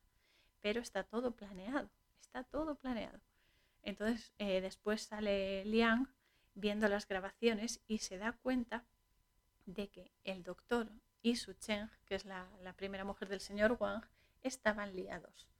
Pero hubo problemas en la corporación, en la empresa, que les hizo perder dinero y que más adelante el doctor retomó el proyecto de regeneración de tejidos por ARN para remontar, y eh, en casos oncológicos específicamente. Y así con ella, con esta regeneración, con esta terapia, pues salvar la corporación.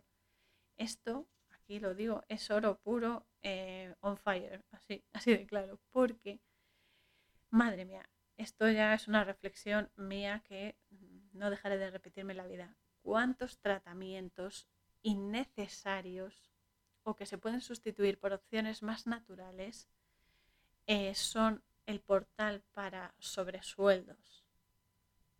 Yo esto me lo planteo muchas veces por información que tengo y que sé. Pero bueno, la cosa sigue igual, igual. Pero supongo que es algo que tenemos que superar y eh, tiene que pasar para que nos demos cuenta. Ahí lo dejo, pero bueno. Eh, volviendo a la peli, es cuando llega Bao al hospital, porque, a ver, eh, a Liang le están dando una sesión de quimioterapia, se la están intravenosa, ¿no? Y em, le enseñan pruebas de que hubo un cambio muy notorio entre la señora Wang actual, la, segunda mujer, antes y después de la posesión. Entre ellos, uno de los cambios fue que pasó de ser diestra, es decir, escribir con la mano derecha, a ser zurda, escribir con la mano izquierda. Y aquí eh, llegamos al speech del doctor Wang que se lleva la palma. Señores y señores, atención porque eh, es una joya. Dice, todos sabemos que controlar el cerebro, es decir, la mente, nos da control sobre el cuerpo, es decir, las acciones, debido a que nuestros pensamientos, percepciones y sensaciones se deben a señales eléctricas subconscientes del cerebro que realizamos eh, y, gracias a que realizamos enormes cálculos a través de nuestras neuronas. A lo largo de los años, mientras nos dedicábamos a investigar el ARN, descubrimos una forma de modificar las neuronas, es decir, traducido, modificar tu frecuencia y tu vibración energética con ARN y sustituirlas o usarlas para curar el cáncer. No me digáis que no es precioso, emocionante todo. Entonces aquí te están metiendo un primado negativo de dimensiones y proporciones épicas. Y ya eh, lo estamos viendo que no es lo único que nos están intentando colar, porque después nos presenta a un ratoncito blanco, el pobre, que es un ratón de laboratorio llamado A003. ¿Nos sorprende? No nos sorprende a estas alturas de la película, nunca mejor dicho. Porque lo que más me gusta del primado negativo es que eh, los que lo meten ahí a cucharón son muy previsibles. O sea, son muy previsibles. El factor sorpresa no lo tienen. Es así. No, no lo han pulido tanto. Menos mal. Entonces, claro, llega un momento que ya sabes por dónde te la van a querer meter. Y esto es importante. Otra cosa es que lo consigan, ¿vale? Porque para evitarlo, para evitar que nos cuelen esta porquería, tenemos nuestro conocimiento y estamos aquí nosotros para entre todos desentrañar toda esta basura y sacar de la basura conocimiento que nos ayude a eh, evitarla. O por lo menos saber esa, energía que va en los símbolos y utilizarla justo para eh, evitar que otros también la, consuman, ¿no? desgraciadamente. Pero bueno, eh, claro, y digo que esto es un primado porque ¿cómo se iba a llamar el ratoncillo? Pobrecillo, ¿no? A003 es lo mismo que decir 1003, porque la A es la primera letra del abecedario, del alfabeto, y es la primera, luego es 1. 1, 3, 13, el viaje interdimensional, que ya lo sabemos, y eh, también es la frecuencia de vibración del amor. Entonces, eh, estaba cantado que iba a ser así, eh, ya lo sabíamos, porque es otro número específico y muy simbólico y aquí lo que nos está diciendo la peli, el mensaje que nos dicen es que están modificando el cerebro del ratoncillo, es decir, que están cambiando una dimensión natural del animal por otra modificada y diseñada en laboratorio, esto es importante.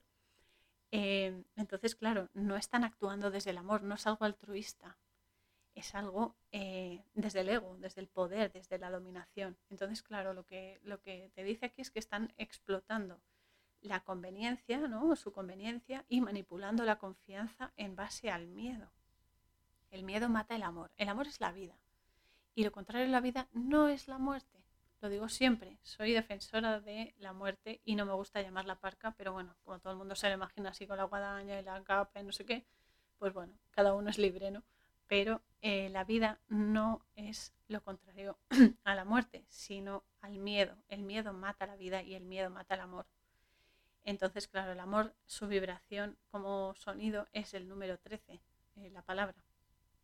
Entonces, claro, el amor, pues si se usa con buena vibración, construye, no destruye, ni manipula. Aquí aprovecho el tema del primado negativo, como siempre, para recomendaros el canal de YouTube de mi amadísimo Enrique, exponiendo la verdad, donde tenéis gran cantidad de pruebas de primado negativo, entre otras cosas, en medio audiovisual, a través de sus análisis de pelis, series y, por supuesto, de sus directos muy recomendables cada domingo y algunos días también sueltos, pero bueno. Y, es eso, ¿no? Que tenéis ahí toda la cantidad de explicación posible y, y si os queda alguna duda todavía, os aseguro que él os la va a despejar, pero vamos, rapidito. Por cierto, Enrique, un besazo tremendo para ti y sabes que te quiero muchísimo y que siempre hay un nivel más de amor. Un besazo. Entonces, claro, volviendo a la, esta, la peli, lo escabroso de todo esto es eh, el tema del ratón. Es que según explica el doctor, este ratoncillo blanco era un ratón sano, sano, no estaba enfermo, sano antes del experimento. Entonces a este ratón le implantan células cancerosas en el cerebro, que, es sádico todo, para luego producir ARN a partir de sus neuronas sanas. Viva el masoquismo, sí señor. Este ARN lo convierten en polvo cristalizado y entonces al administrar este ARN en polvo a las neuronas dañadas, se ve que tuvo una eficacia de regeneración del 92,35%, que es muy interesante porque los números, repito, aquí no son casualidades, mm, sino que eh, está todo hiladísimo. Porque por un lado el 92, 9 y 2 es 11. El 11 es la pirámide Illuminati, pero también en el sentido de ascensión, de elevación, de ser lo mejor, ¿no? de ir a lo superior de mayor comprensión, crecimiento espiritual, energético, etc. Y luego el 35 que viene después, 3 más 5 es 8, como no, nuestro amado 8, que es el infinito, también eh, se conecta con el alma y también puede ser una prisión, ¿no? Como hemos dicho, ¿no? Cuando le das ahí al run run y tal, puede ser una prisión de la que cuesta mucho salir. Eso es así. Entonces, claro, sí, sí, el experimento ha sido un éxito rotundo en cuanto al control mental ejercido al ratón. Y aquí, vamos a ser sinceros, voy a hacer, como se suele decir, un sincericidio, porque en esta sociedad infecta y corrupta, nos guste o no, somos ratones. El sistema nos trata como ratones y hay que recordarlo que somos para ellos conejillos de indias. Añado que si te dejas, porque siempre tenemos el libre albedrío de oponernos, de ser resistencia, y eso es lo que, lo que somos. ¿no? Entonces, porque esta es otra cosa que hay que eh, mentalizarse ya. Somos resistencia y hay cosas que no se pueden consentir, que no se pueden consentir porque van contra natura, porque van contra la vida. Y venimos aquí a vivir y somos vida pura y dura. Así que no les vamos a permitir que hagan sus porquerías y eh, se vayan tan, tan campantes, ¿no? Por ahí. Así que ya lo sabéis.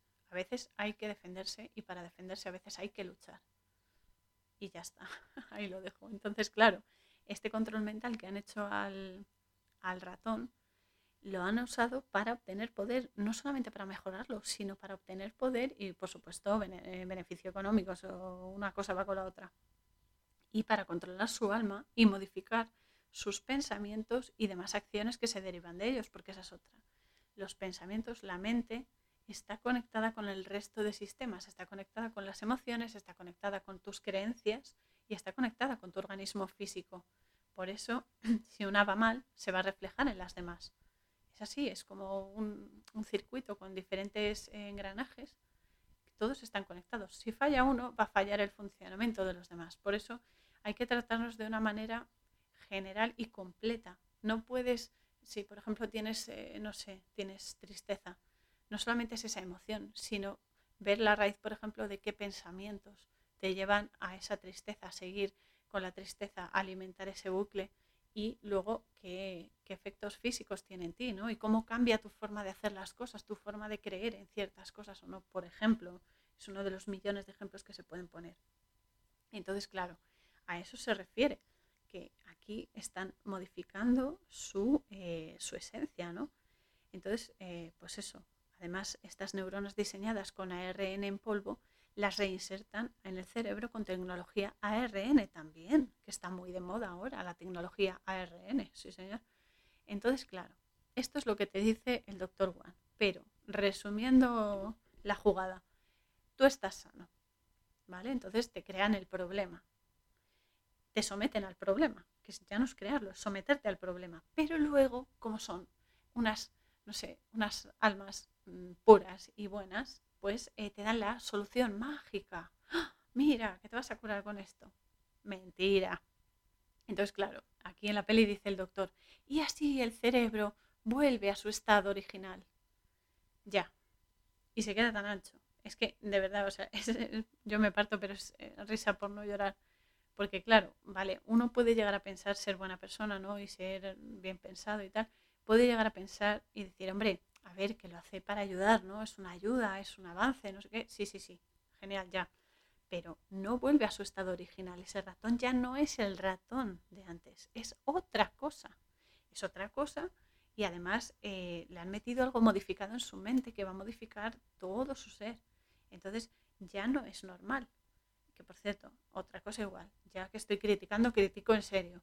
Eh, dudo mucho que haya algo que sea en este holograma, ¿eh? que sea normal ahí lo dejo.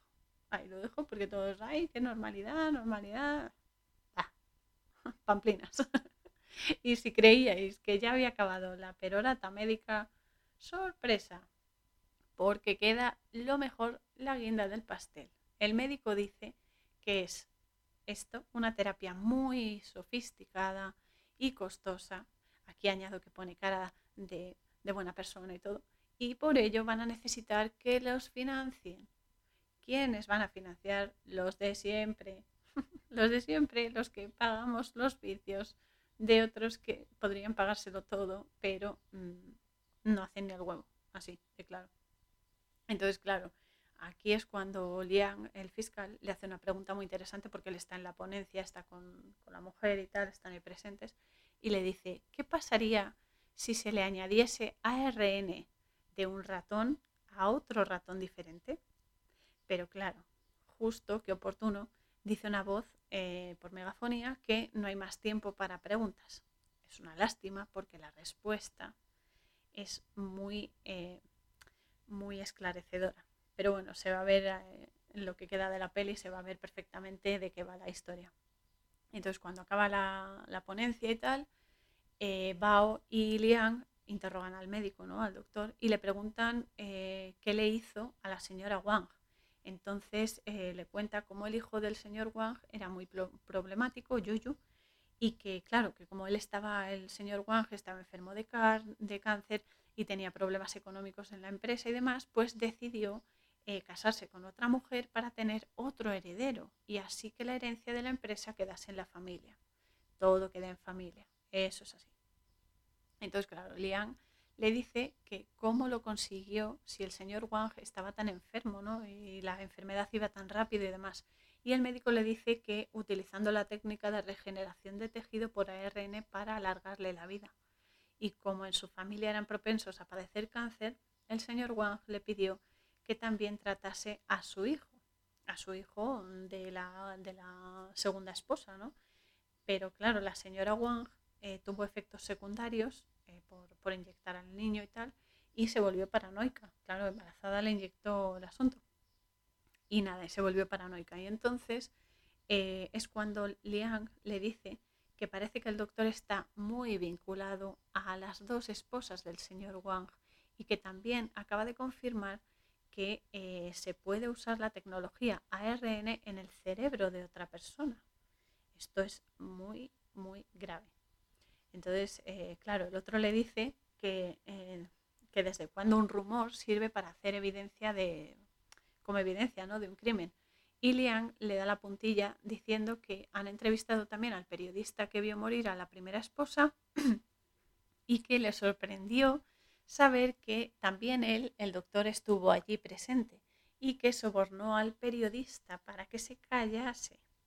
Entonces eh, se ve que, eso, ¿no? que los papeles eh, que tiró la mujer son fotos del lío, atención, que tenían el doctor con, eh, con el señor Wang, que tenía eh, que tenía cáncer y le presentó al actual señor Agua con la excusa de tener el, otro heredero, pero que Yuyu perdió la cabeza.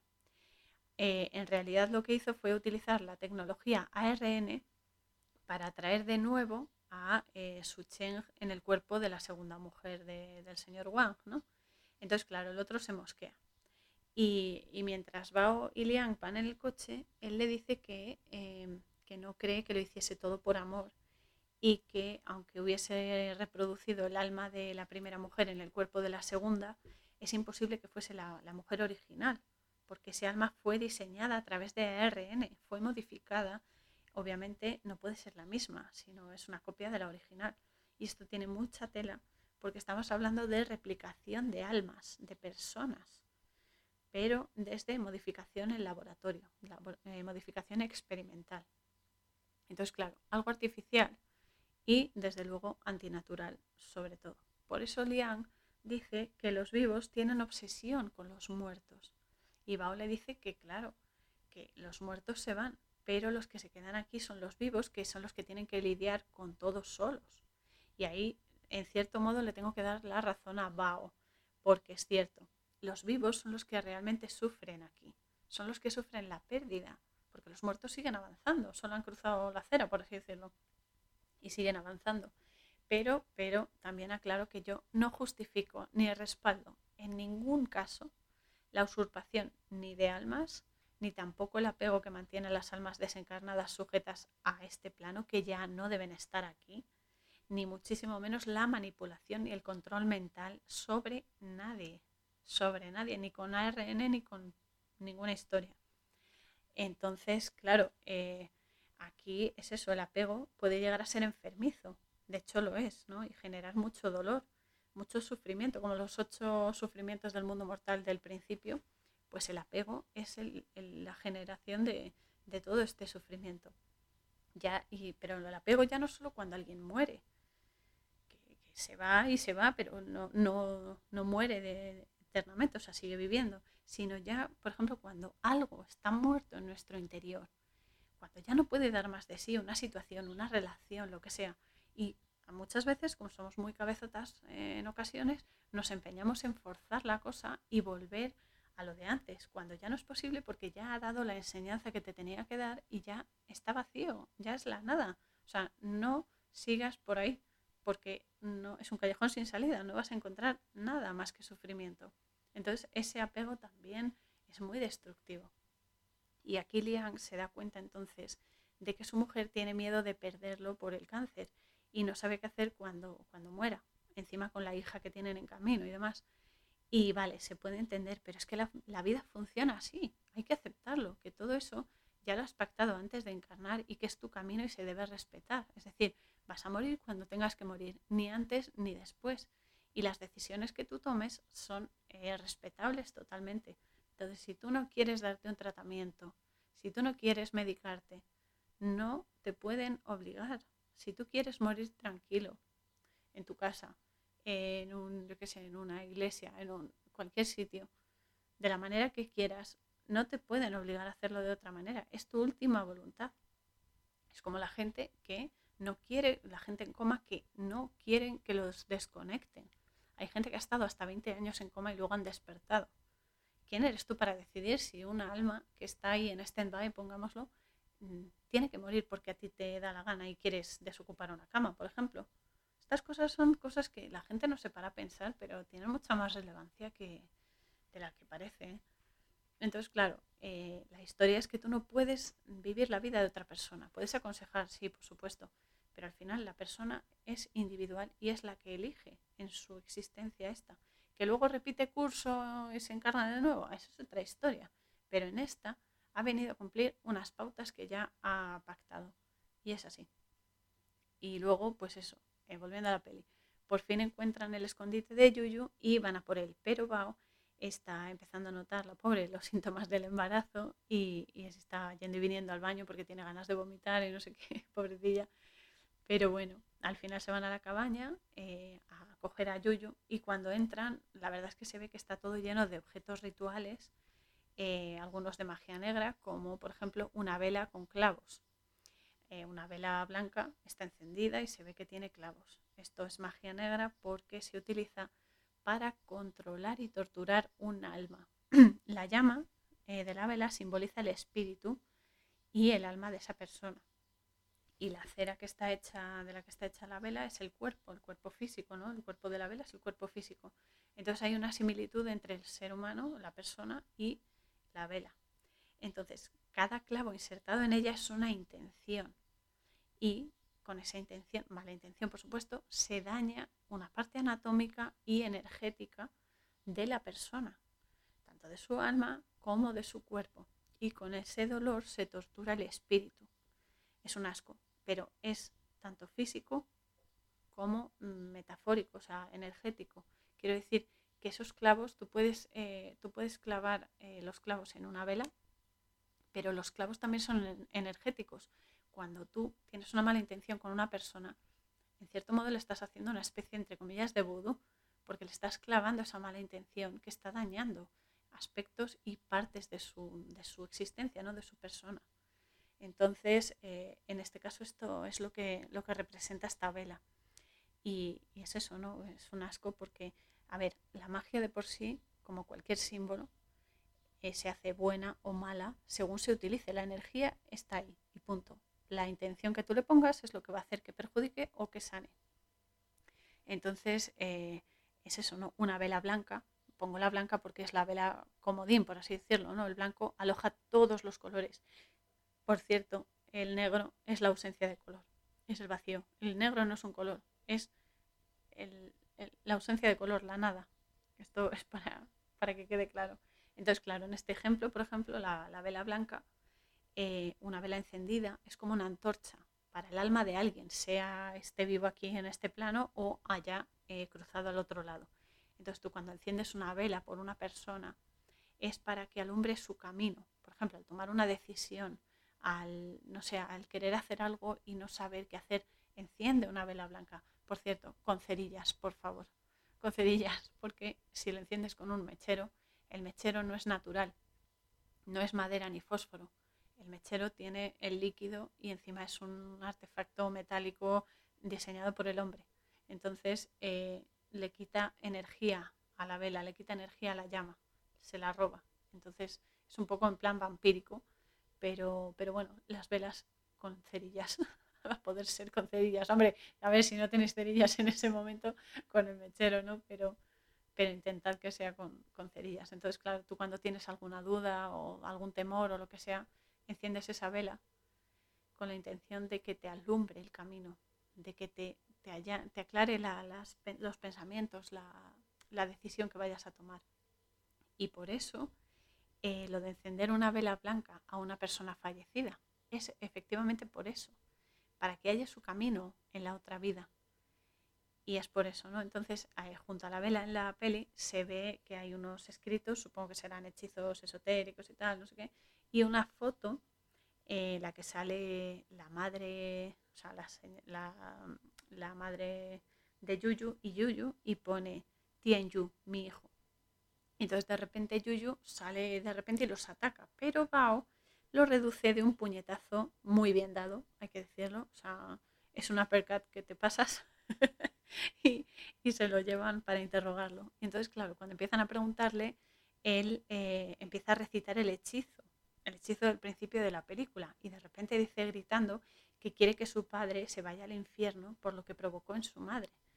Y luego se ve, en la otra imagen, es que eh, incineran al señor Wang, bueno, el cuerpo del señor Wang, se entiende, y el médico, el doctor Wang, está llorando porque eh, siente su pérdida, porque está enamorado de él y demás, y la eh, señora Wang, la segunda esposa, está en primera fila haciendo acto de presencia en la incineración, postureo de siempre. Entonces, claro, también están presentes Bao y Liang y el resto de policías y em, hacen una interrogación conjunta de Yuyu y la señora Wang. Entonces, en ese momento, la madre de Yuyu sustituye a la señora Wang y le agradece que haya matado al padre, le dice que lo ha visto arder en el infierno y que, eh, aunque le estuvo esperando a Yuyu durante un año en el que sufrió mucho porque no llegaba y no sé qué, por culpa de una carta que no le dieron y tal, y, eso. Y entonces ya después de dar este mensaje, eh, la señora Wang se desmaya y aquí es cuando se abre el contenido de la carta que no le pudo dar la madre a Yuyu, en la que dice que se va a convertir en un espectro errante por el mundo de los vivos y así va a echarle una maldición al señor Wang, que Yuyu eh, sería el sacerdote de ese ritual y que lo mataría a su padre exactamente un año después, pero ¿cuándo, chicos? Pues en luna llena. Ya lo decía antes, en luna llena, sí señor porque eh, es el mayor momento de canalización energética desde la cuarta dimensión a la tercera, como siempre, para bien y para mal. Entonces, también es verdad que cuando hay luna llena, la luna, eh, sea artificial o no, tiene eh, influencia en todos, pero sobre todo en, la mujer tiene influencia en su energía femenina, ¿no? también en la energía femenina de los hombres. Entonces, que es la más sutil, es la más intuitiva y la que recibe, es el receptáculo, ¿no? Entonces, claro, tiene mayor poder e influencia por lo que, por lo que es eh, cuando la madre, Su Chen, alcanza el mayor momento de manifestación en el plano físico. Y eh, así sucede, como se ve al principio de la peli, durante el ritual, que Yuyu mata al padre, la madre posee a la actual mujer y demás. Y luego la voz en off de la madre de Yuyu dice que en el intercambio de un alma por otra, que esto es lo que podríamos decir el ojo por ojo, diente por diente que conocemos en el mundo occidental, el señor Wang estará eh, condenado al infierno y, a ver, de esa manera la madre podrá volver a encarnar, porque claro, al hacer el hechizo ese, la madre ha condenado su alma. Y después, en el siguiente fotograma, se ve que eh, a Liang le da un ataque en el coche y lo llevan ingresado de urgencias al hospital. Le hacen una cirugía de urgencia pero está bastante débil y hay un momento en el que eh, le dicen a Bao que Liang tiene el sistema inmune súper débil y eh, se ve en la imagen un monitor de las constantes vitales de Liang con los números 9 y 3 de nuevo, es decir, el centro de nuestro campo electromagnético, es decir, del toroide, y el 3, que es la tercera dimensión. Entonces, esta imagen que te ponen ahí directamente es se traduce por que se ha producido un cambio o una fluctuación de la energía de, eh, del fiscal. Luego se verá por qué. Y entonces es cuando les dan la noticia eh, de que el doctor Wang ha intentado matar a la señora Wang, que esto es muy relevante también. Entonces aquí Bao eh, manipula una parte de la confesión del caso y Liang le dice que porque lo ha hecho y cuestiona sus principios, ¿no? Le dice que por qué eh, que por qué ha hecho eso, que, qué pasa, que es una prueba del caso y no sé qué. Y ella le, le dice que por él y por su hija, que está en camino, puede vivir sin principios completamente. Y todo esto efectivamente proviene del apego. Ella no quiere que muera Liang, nadie quiere que, ninguno queremos que muera la gente que amamos, ¿no? Que es muy humano sentir eso, pero no puede aferrarlo a la vida de esta manera. Entonces, si le llega el momento pues, de cruzar al otro lado, pues tiene que ser así. Y esto es así, no se puede jugar a ser Dios. No se puede jugar a ser Dios. Eh, luego, Liang regresa a comisaría para ver más interrogatorios y se da cuenta de que la posesión que tiene la actual señora Wang no es que la haya poseído la primera mujer, sino que el que realmente la está poseyendo es el señor Wang. Pero es que aún hay más. Es que esto, esto es el toroide dentro del toroide dentro del toroide y así sucesivamente. Es que aparte en esta peli em, es eso, ¿no? De repente el doctor Wang llega a casa del fiscal y le confiesa la verdad. Le dice que el señor Wang sentía que tenía alma de mujer, pero que como se hizo famoso rápidamente tuvo que fingir que era hetero casándose con la primera mujer, a la que ni siquiera le hacía caso luego. Vale, genial. Entonces, el señor Wang le propuso al, doctor hacer pruebas en, la mujer para intercambiar su alma, eh, la, del la, del señor Wang, perdón, por la suya, y así presidir y dirigir la empresa eternamente desde un cuerpo de mujer, porque se ve que el señor Wang se pintaba la cara, se maquillaba, se ponía vestidos, pelucas, no sé qué, y, eh, y encima estaba liado con el doctor. Entonces, eh, claro, eh, tienen el lío este porque estaban liados y ese fue el motivo que descubrió Su Cheng, la primera mujer, que, es eso, que también estaba enamorándose de alguna manera del doctor. Por eso el doctor sobornó al periodista que vio el suicidio de la primera mujer y que vio también las fotos porque ahí se ve que estaban liados. Eh, entonces, claro, eh, aceleraron el proceso porque, claro, el señor Wang empezó, a tener tumores cancerígenos muy rápido, tuvieron que elegir a la, mujer actual que tiene el señor Wang para transferir el alma y el médico se ve que operaba al señor Wang en un depósito de obras de arte, en un almacén y demás, para eh, retrasar el crecimiento de los tumores y que allí también hizo la transferencia de almas con ARN al cuerpo de, la actual mujer. ¿no? Eh, entonces, claro, el, alma del señor Wang está en la eh, mujer. Y, durante esos días, claro, ella estuvo como poseída y por eso gritó a Su Chen, porque estaba gritándole que a pesar de la maldición que le echó a él, él ha vuelto en el cuerpo de una mujer. Y todo esto para dirigir una empresa, pero es que hay más, es que hay más, es que no contento con esta locura, fecundó artificialmente con su semen eh, el cuerpo de la actual señora Wang. O sea, eh, la señora Wang tiene el alma del señor Wang, pero el médico la fecundó artificialmente para así tener otro hijo y transmitir su alma en un futuro a este hijo que eh, ella tendrá más adelante, ¿no? Entonces, eh, son atrocidades por el poder as always. O sea, esto es la historia de siempre. Y es aquí eh, cuando el doctor se, da cuenta del error tan grande que ha cometido al hacer esta transferencia antinatural y con la excusa de una nueva intervención para borrar todos los recuerdos de la mujer que, que está poseyendo el señor Wang, pues le mete una anestesia en el suero. Pero claro, el señor Wang eh, se da cuenta y entonces es eso, ¿no? Se quita el suero y demás y se enfrenta y escapa. Y aquí Liang le pregunta si tanto esfuerzo ha merecido la pena. Y el médico le dice que eso mismo le preguntó él a Bao, a su mujer, cuando eh, habló con ella, ¿no? Y que si eh, Liang logra que la señora Wang eh, confiese, junto con las pruebas que él tiene acumuladas, podrán demostrar que es el alma del señor Wang poseyendo el cuerpo de su actual mujer.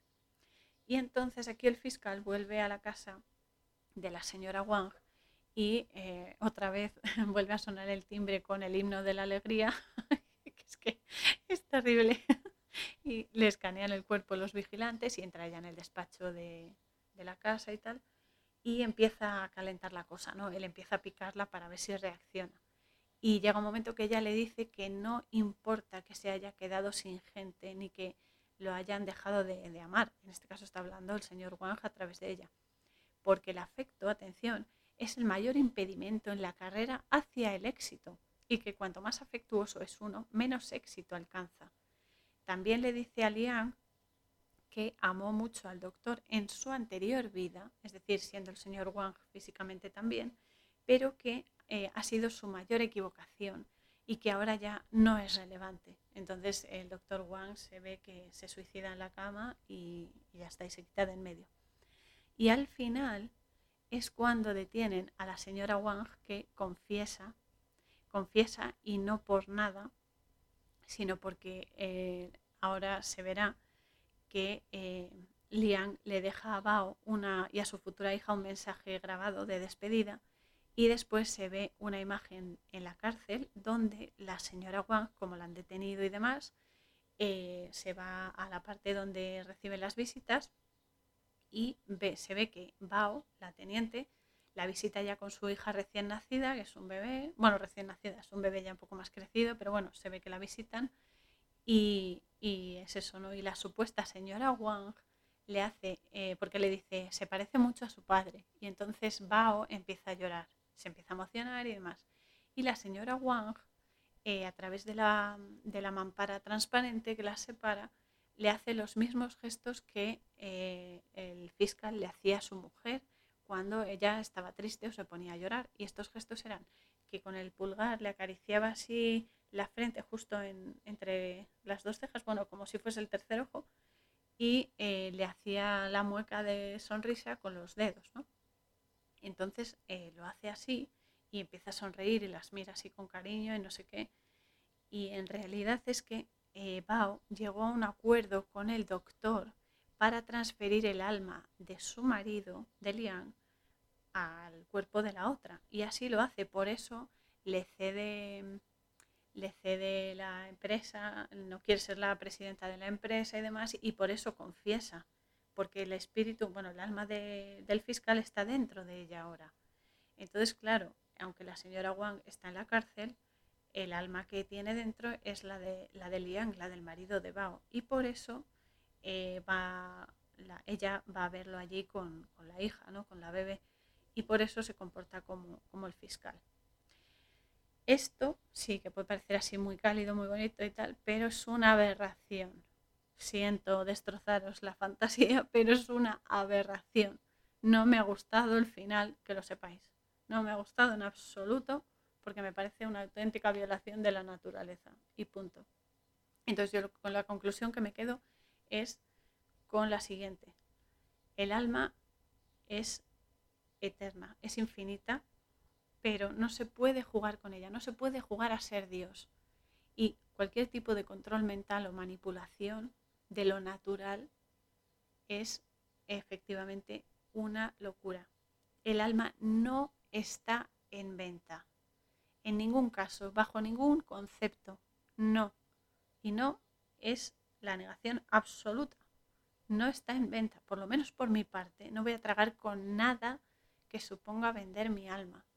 E incluso si inconscientemente hago alguna acción que de alguna manera me ponga en peligro en cuanto a, eso, ¿no? a exponer mi alma de esa manera, desde luego que voy a hacer todo lo posible por evitarlo. Pero en este tema, sobre todo de salud y demás, bajo ningún concepto, ya hablo por mí, bajo ningún concepto voy a poner en venta mi alma, en absoluto. Entonces, esa es mi, conclusión, que no se puede jugar a ser Dios. No se puede, porque no tenemos ni la capacidad ni, ni los medios, ni tampoco es ético, y punto. Así que, eh, dicho esto, y mi espíritu crítico por delante, eh, os agradezco que hayáis, que hayáis compartido conmigo este nuevo episodio, que ya es el 15, parece increíble, y os, os, os, anuncio que la próxima semana vamos a meternos eh, de lleno en la mente, el control mental y todas las aberraciones que se hacen a través de una película que se llama Doctor Sueño en inglés Doctor Sleep, de 2019 y basada obviamente en la novela de Stephen King, que la verdad es que es un escritor que, que suelo leer mucho sus obras y demás, me gustan los temas que toca, incluso si son escabrosos. No él como persona, la verdad es que me repele muchísimo, pero, pero los temas que expone son muy buenos y se saca muy buen material de sus pelis, de sus libros y demás.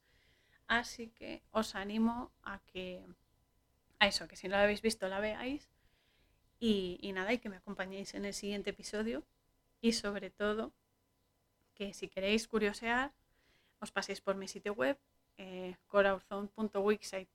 barra la posada fronteriza, donde podréis ver las entradas del blog, los eh, otros episodios del, podcast y en, el apartado de webs amigas podéis ver el Suspiro Cabal, que es la página web de, de mi amigo Antonio. Sabes que te quiero muchísimo, Antonio Chávez, que eres como mi tío para mí y, estoy aprendiendo mucho contigo de Cábala y de toda la, naturaleza de nuestra realidad. También tenéis la página de Exponiendo la Verdad de Enrique, igualmente, que está lleno de sabiduría y de aprendizaje, y la página de un psíquico eh, que eh, también tuvo síndrome de Asperger y que trabaja con niños autistas y los ayuda a potenciar todas sus capacidades y a, que la gente comprenda lo maravillosos, especiales y mm, puros que son.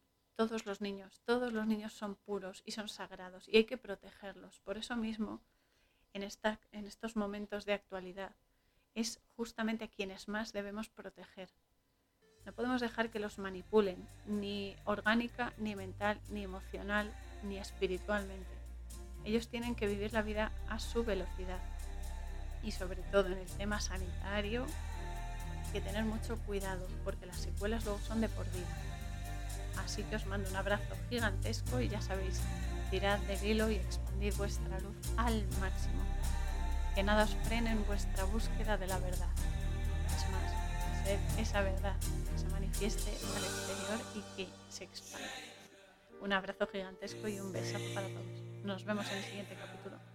Canción Spirit of Fire. Música www.50sounds.com barra es.